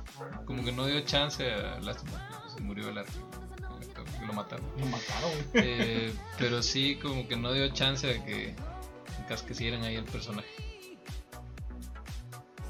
Pero tuvo grandes momentos, sobre todo cuando salías de la casa y lo encontrabas buscando entre la basura. No, es que daba para todo, ¿ah? el tipo daba para todo, estaba genial, genial. Acá eh, vuelvo, a, vuelvo- vuelvo a opinar y yo quiero destacar este tipo de cosas. Eh, George Annie dice, cuando las hermanas de Marge raptaron a McKeever es chistoso. Y yo ya no puedo no preguntar, ¿qué edad tenés, George Annie? Porque me intriga muchísimo este, saber si sos más chico o al menos que uno. Porque las referencias que, que tira, yo las tengo ahí como de oído. Son lo- lo- los capítulos que jamás elegiría para mencionar. Pero porque realmente no forman parte de mi, Sí, ya son más este, recientes. de mi adolescencia o de mi infancia. Este, pero, pero por favor, si no te da pudor, responde porque eh, siempre, siempre es un signo de las cosas. Sí. Sí, sería interesante ver la, la opinión de alguien que ha visto, digamos, tal vez temporada 15 o 20 para acá. No. Porque. Eh, eh, Eso me no- no lleva conoce a esa triste pregunta, de verdad. O sea, yo quería dejar esta pregunta para el final. Y ya, bueno, ya estamos como llegando a la recta final. Oh, ¿Cómo ves el futuro de los Simpsons ahora que fue comprado por Disney? eh, yo creo que el, el futuro de los Simpsons pueden ser dos caminos. Este, que se van allá apa- apagando lentamente hasta que realmente no tengan nada de qué hablar este, y, y terminen. O que peguen el volantazo y digan, bueno, se fue todo el carajo, vamos a hacer esto. Y este, empiecen a tocar temas de una manera eh, que otros no están tocando. O sea, que agarren el producto y lo rellenen de algo eh, más vivo. Pero este, otra cosa. Sí, es que tristemente, pues lastimosamente siento que Disney tiene mucho compromiso con la agenda cultural actual, ¿verdad? Pero sin embargo le puedo dar crédito a Disney de que cuando gasta tanto dinero en una franquicia, mm, trata de exprimirlo, pues entonces, como ha pasado con Star Wars, que ha metido la pata en algunas cosas, pero la han salvado en otras. De hecho, sus cascos no me dejan mentir. Star Wars, o sea, tienen ahí un Boba Fett, y bueno, no se ve ahora justo en cámara, pero tienes un Mandaloriano. Que para mí, eh, Disney hizo eso bien con Star Wars, porque realmente Star Wars misma se fue autocomiendo. A mí no me gustan, no digo que estén mal, ¿eh? Pero a mí no me gustan eh, las últimas producciones de Star Wars, salvo contadas excepciones. Hasta que dijeron, bueno, ¿saben cuál es el problema? que nos seguimos centrando en los personajes principales o en su descendencia.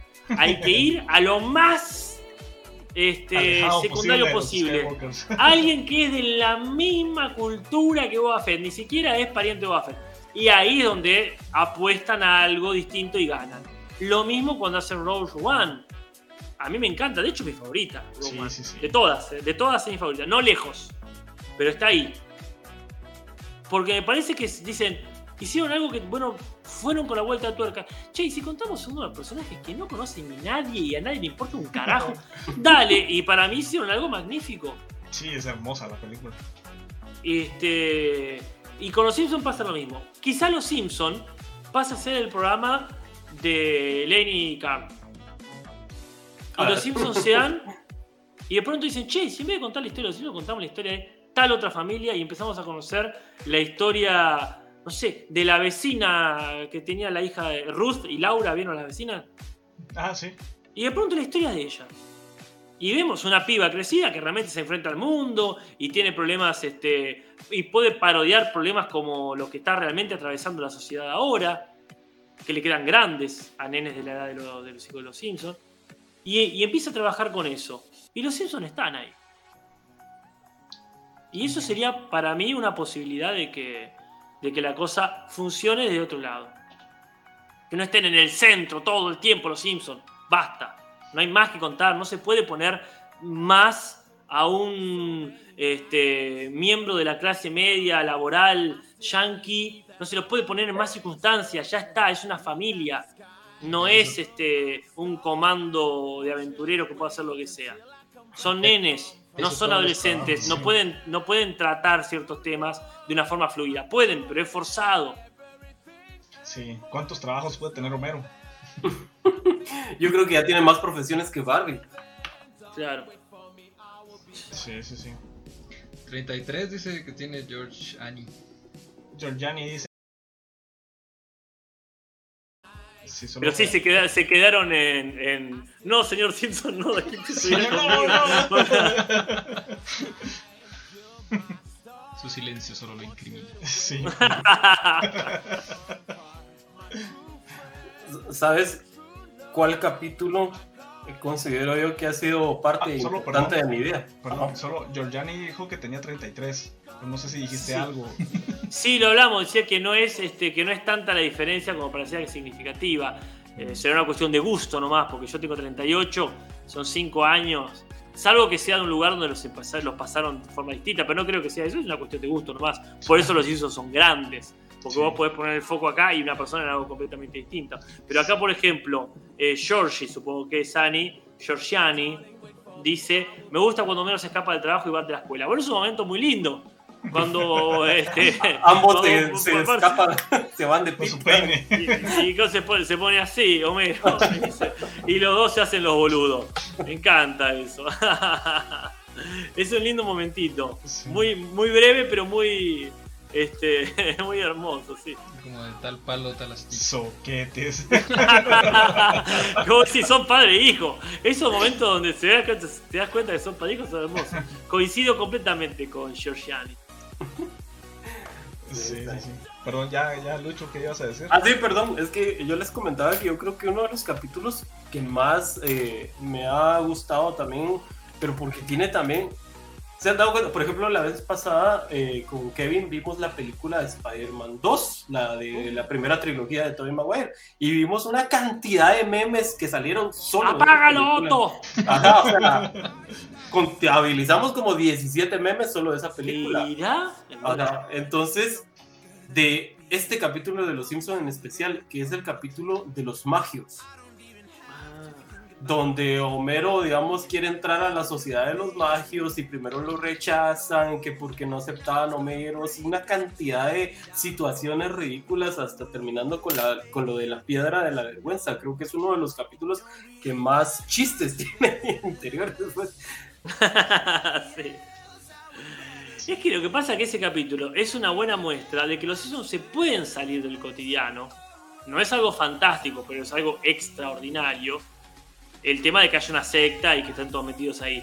Lo pueden hacer igual. No es que los Simpsons tienen que ser 100% realistas, para nada. Pueden irse por las ramas en algún que otro capítulo especial y funcionar igual. Cuando está bien hecho. La cantidad de chistes que tiene ese capítulo es hermoso. Hasta una canción muy linda tienen también. Sí, we are. We do. Ay, ahí- ese capítulo es como decir, miren, si quieren hacer algo raro, hagan algo raro y va a funcionar igual si está bien hecho. No hace falta que pongan al monstruo del lago Ness, que es un capítulo que yo detesto. Malísimo. Este, malísimo. que es, es como, que es el monstruo del lago Ness ahí? ¿A dónde va todo esto? En cambio, ese te habla de... Porque ¿de qué te está hablando ese capítulo?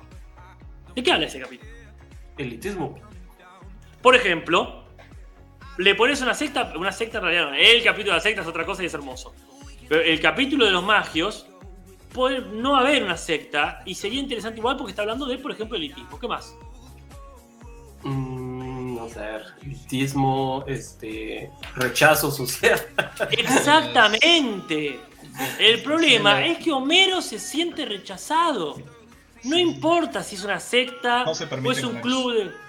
Es eso, Homero Archundia. Una lo- acá, acá, perdón, Tommy Ferrón dice una logia, no una, no una secta. Muy bien, esta es Una una logia, muy bien, muy bien dicho. Gracias, Tommy Ferrón. ¿Qué pasa? Ese capítulo está hablando de algo muy profundo, que es que Homero se siente mal porque no encuentra un grupo de pertenencia. Si era un grupo de mirar aves, funcionaría igual, porque lo que importa es que Homero se siente mal. Y eso es lo humano del capítulo, más allá de los maravillosos chistes. Y los espectaculares este, personajes que hay. Ahí tenés otro invitado haciendo de, de- poniendo la voz. Está eh, el profesor X ahí, Jean-Luc Sí. Picard.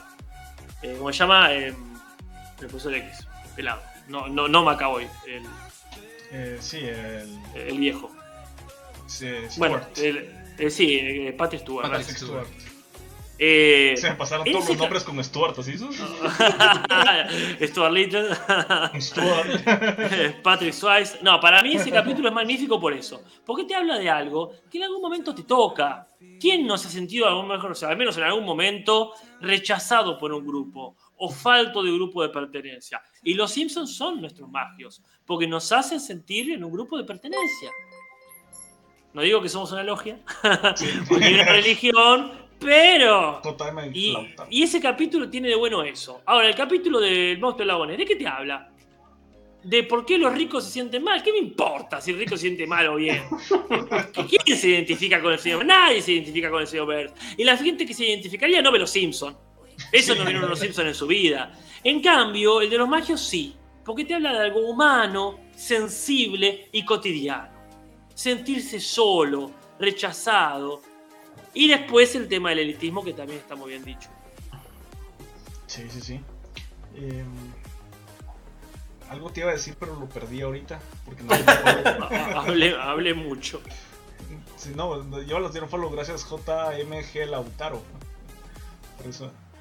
Em, ay, ya no recuerdo qué te iba a decir algo respecto a lo que estabas hablando, pero se me fue exactamente ahorita la idea. lo perdí. Hice un Homero ahorita. Mira, no sé, acá, acá bueno, Giorgiani sigue tirando referencias que me pasan por al lado de capítulos que he visto así alguna vez en los de mis padres hace poco tiempo. Dice, bueno, el de que dice, cuando Lisa miente acerca de los antepasados en la escuela, no tengo ni idea de cuál es. Ah, la el ella, se inventa, en- le, le piden su árbol genealógico Ajá. y ella se inventa de que los Simpson vienen de, de unos nativos americanos y se inventa Ah, uh. una, una como, ¿cómo se, ¿cómo se diría? Una aldea de ellos, una rama Ah, de... Una de- tribu. Una tribu, como que fueran Claro. chiteguas o alguna cosa así. mira. Los Hitachi, porque. Ah, sí, los. Hitachi, porque mira un, un, un aparato, una- un aparato que dice Hitachi.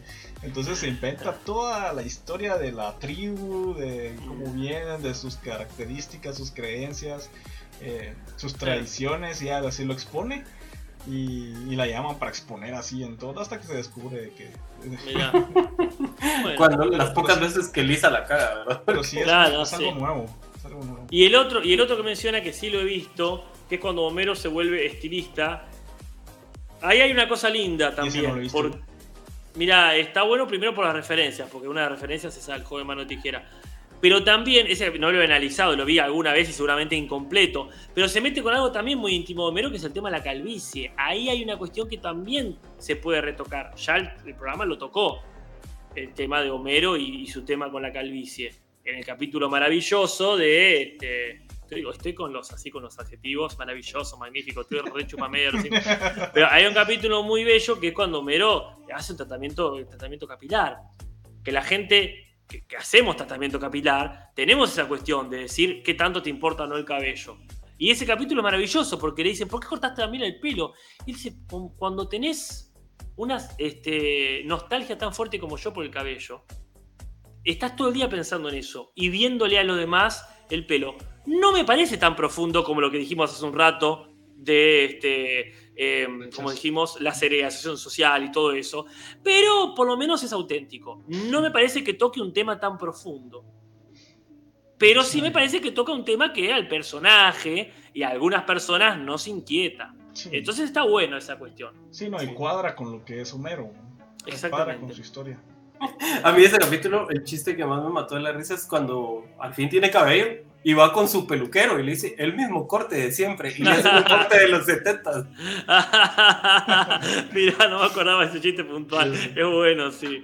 Yo no he visto ese episodio, ese sí me pasa así. Sí, pero es que también, pero Pues, fíjate que sí había ahí un, un pequeño Ah, trasfondo del social porque al Ah, momento de él tener cabello Ah, Ajá. le empieza a ir exitosamente en el trabajo. Es que eh, por eso digo, no habla solo del, del- del personaje, sino que habla de una cuestión social.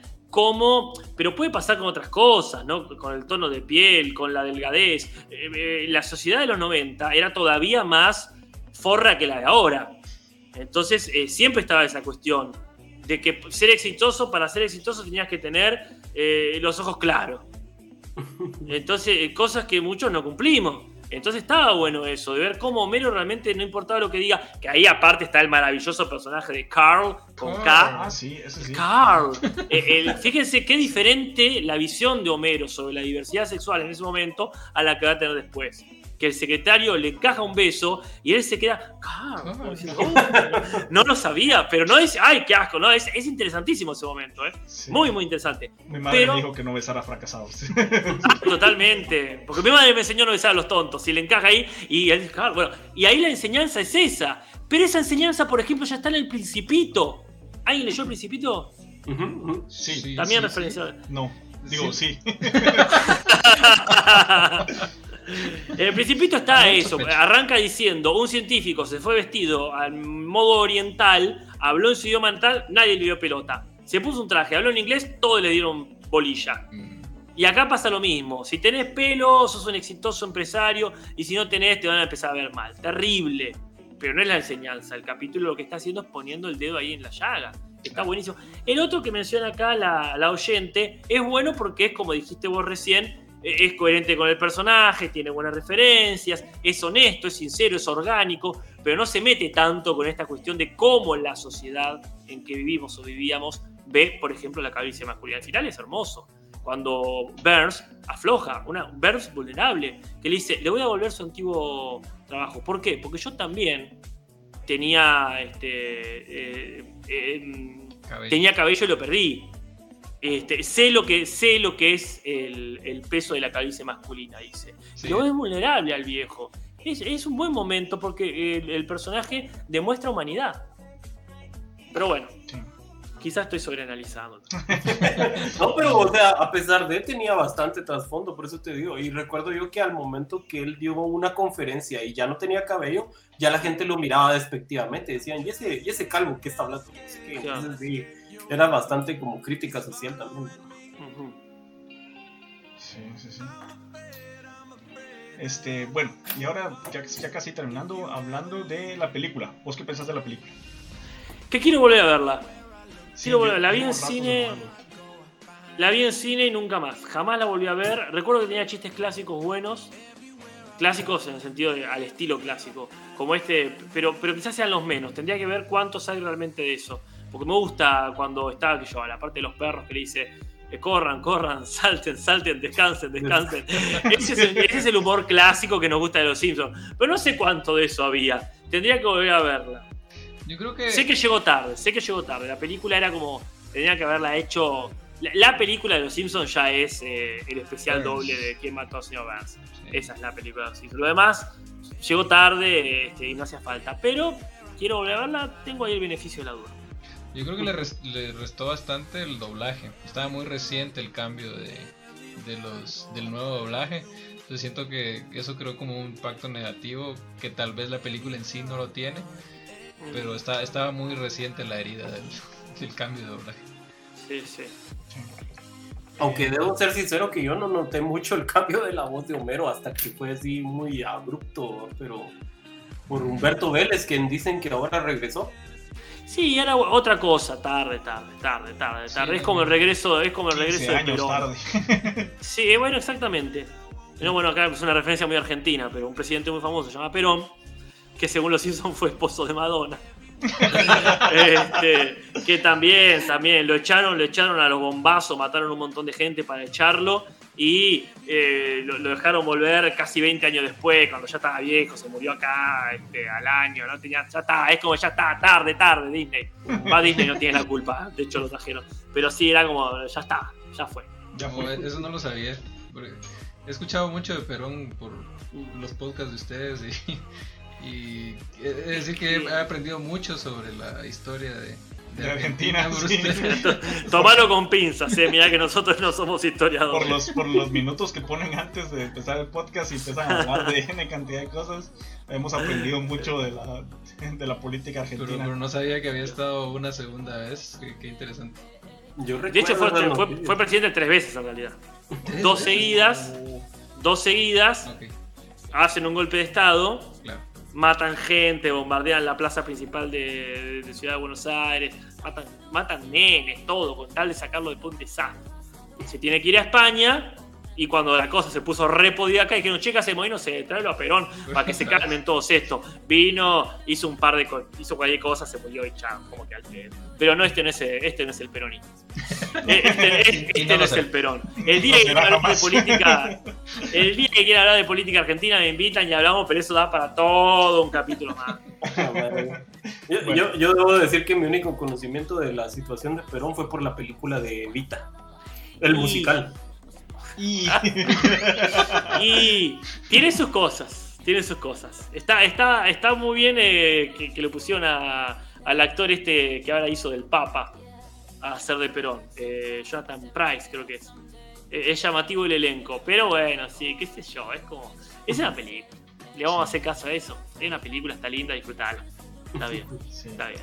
Bueno, este, ya terminando, ahora sí, una ronda de preguntas rápidas. Entonces Mm. voy a decir, les voy a decir una palabra y ustedes me dicen una palabra enfocada en los Simpsons, o sea, de algo que les haya, que les haya, que les recuerde esa palabra.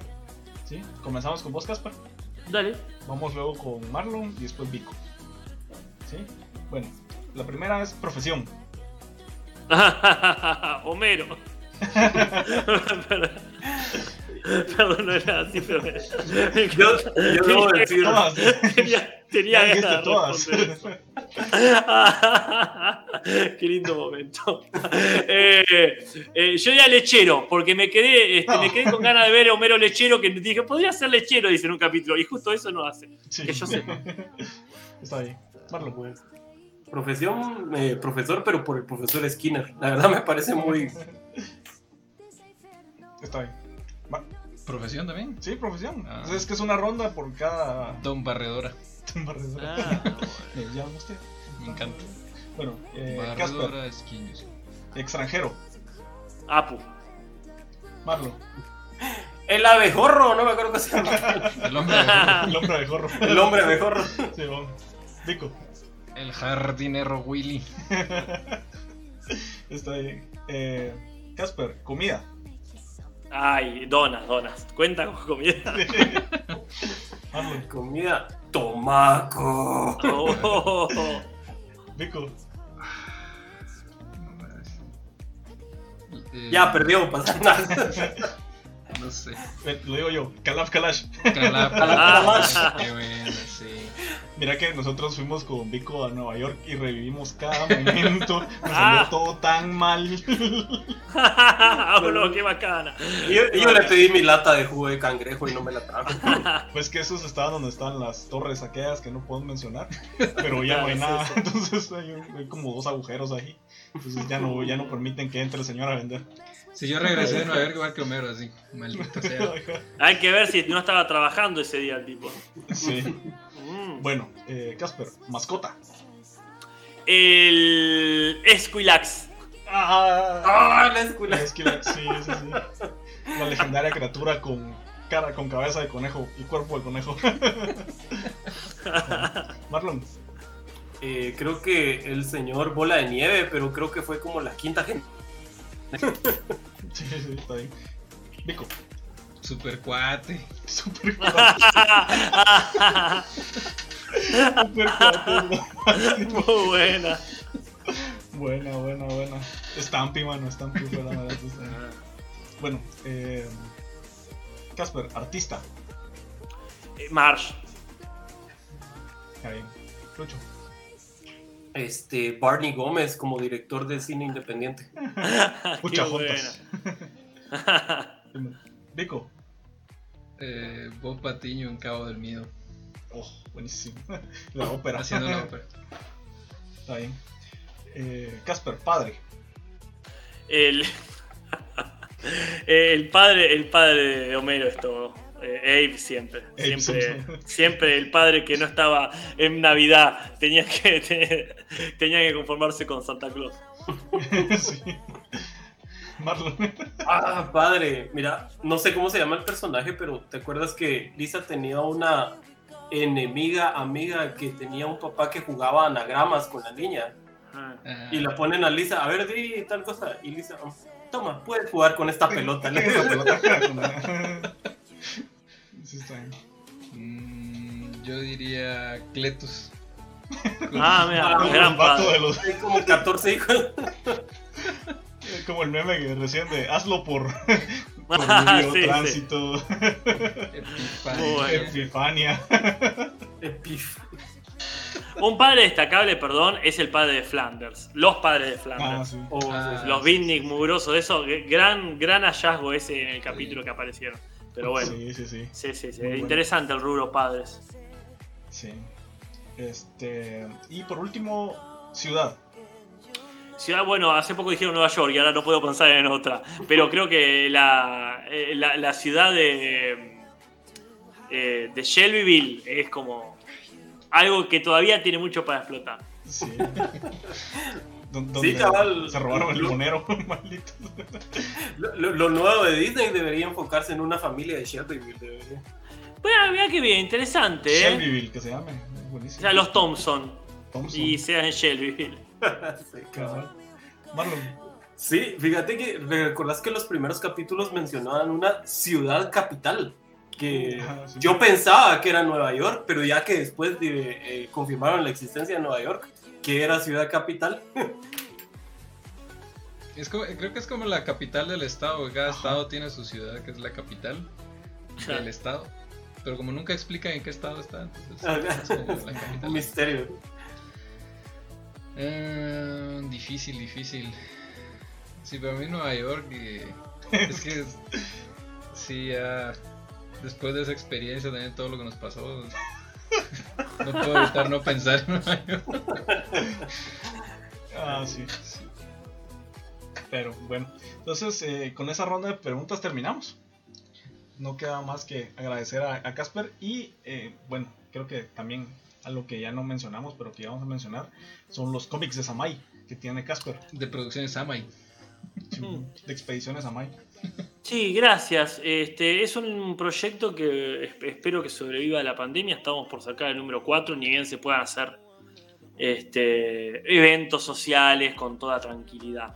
Así que ese es otro de los proyectos en los que uno, como dije al principio, y para unir y cerrar cíclicamente, quiere contar historias. En este caso, con Tomás Baliña, elegimos, que es el dibujante, ¿no? Elegimos hacer un cómic, así como con Jorge hacemos un podcast, hacemos, este, como estamos por hacer con Nati y Jorge, una película en el verano, que tenemos muchas ganas de filmar, y como este viernes también aprovecho para meter... Ah, bueno, por favor, este, eh, este viernes estrenamos película en Netflix, este, se estrena Historia del Oculto, de unos grandes realizadores eh, de una productora local que es Tangram, así que les aparte de si quieren leer Expediciones a Mai, contáctense, que son conseguibles los números, si quieren ver la, película el viernes en Netflix, y todo por supuesto para eso sus oyentes les agradezco que se comuniquen directamente por mis redes, que soy fácil de encontrar. Claro, sí, en todo está como Casper Uncal. Sí, sí, Yo fácil. otra cosa. Sí, sí, sí. Eh, pero envíos internacionales tienes. Sí, este, el otro día tuve que ir a hacer la averiguación por el tema de los envíos. Creo que al final no, no se concretó el que tenía pensado hacer. Mm. Pero sí, sí, este, el correo ya está funcionando con normalidad para entregas internacionales. Así que todo bien. Lastimosamente nosotros no tenemos correo. El correo nacional quebró. Entonces, acá. Acá, eh, eh, era, acá lo tenía la familia del expresidente. Este, adivina qué, adivina, adivina qué pasó. Eh, sospechoso, sospe- así que está siempre al borde de la quiebra. Sí, entonces nosotros no tenemos correo. O sea, tenemos ahora correo nacional, pero ya está atrasado tres años. Entonces, o sea, te- eh, cosas que te enviaron en 2019 están llegando aquí ahorita. Eh, Springfield, Springfield. Ah, sí, Homero Simpson nada. Ah, sí, aquí tiene. Por no darle propina a su cartero. Sí, sí, este, no me sorprende, lamentablemente. Sí, sí, estamos encerrados en Springfield. Sí, pero bueno. Entonces, eh, quedamos con eso. Muchas gracias, Casper, por haber aceptado A la invitación. A ustedes, muy grata noche. Sí, sí, sí. Gracias, Vico, por haber estado como invitado. El, el invitado sorpresa. Sos como Hank Y muchos más. Estamos por aquí. No, es que Vico siempre está, pero está aquí al lado ahí, solo, solo viéndonos. sí, y Casper igual, eh, si querés eh, verte los, los otros eh, podcasts o si querés regresar en alguna otra oportunidad, más que bienvenido. Muchísimas gracias. Y a ustedes, la audiencia, gracias por todos los follows que nos trajiste también. No, por favor. Hay una linda comunidad. Yo muy agradecido por, este, por Twitch, eh, justamente porque hay mucha gente muy bella que, que, que, que ayuda, apoya, aporta, que está presente. Muchas Sí, gracias. Saludos de Cachito también. Saludos, Cachito. Saludos ahí, gracias. Gustazo de verte. Y saludos ahí a toda la familia. Decirle a Julis que está equivocado. Decirle a, a Jorge que no nos hemos suicidado. Y a Nati que se va a caer. Sí. Marlon, ¿te despedís de la gente? Sí, muchísimas gracias a todos nuestros oyentes. Recuérdense que Comic Rack también eh, está funcionando en Spotify. Hemos tenido una gran aceptación en Spotify gracias al hermoso tráfico de Guatemala. Entonces somos uno de los, de los podcasts mejor escuchados en las tardes. ¿verdad? Tenemos tres horas para escuchar los podcasts. Entonces les agradecemos mucho por la afluencia y sobre todo pues a Casper muy agradecido. Yo no tenía el honor de conocerte. Entonces sos una persona así genial, ¿verdad? Esperamos que en algún futuro podamos volver a compartir un programa. Ojalá, ojalá. Mientras tanto, sigan mirando al ciego. Soy Leonard Nimoy. Chao, chao. Cachao, dijo Casper. Sí. Saludos. Plan deseos.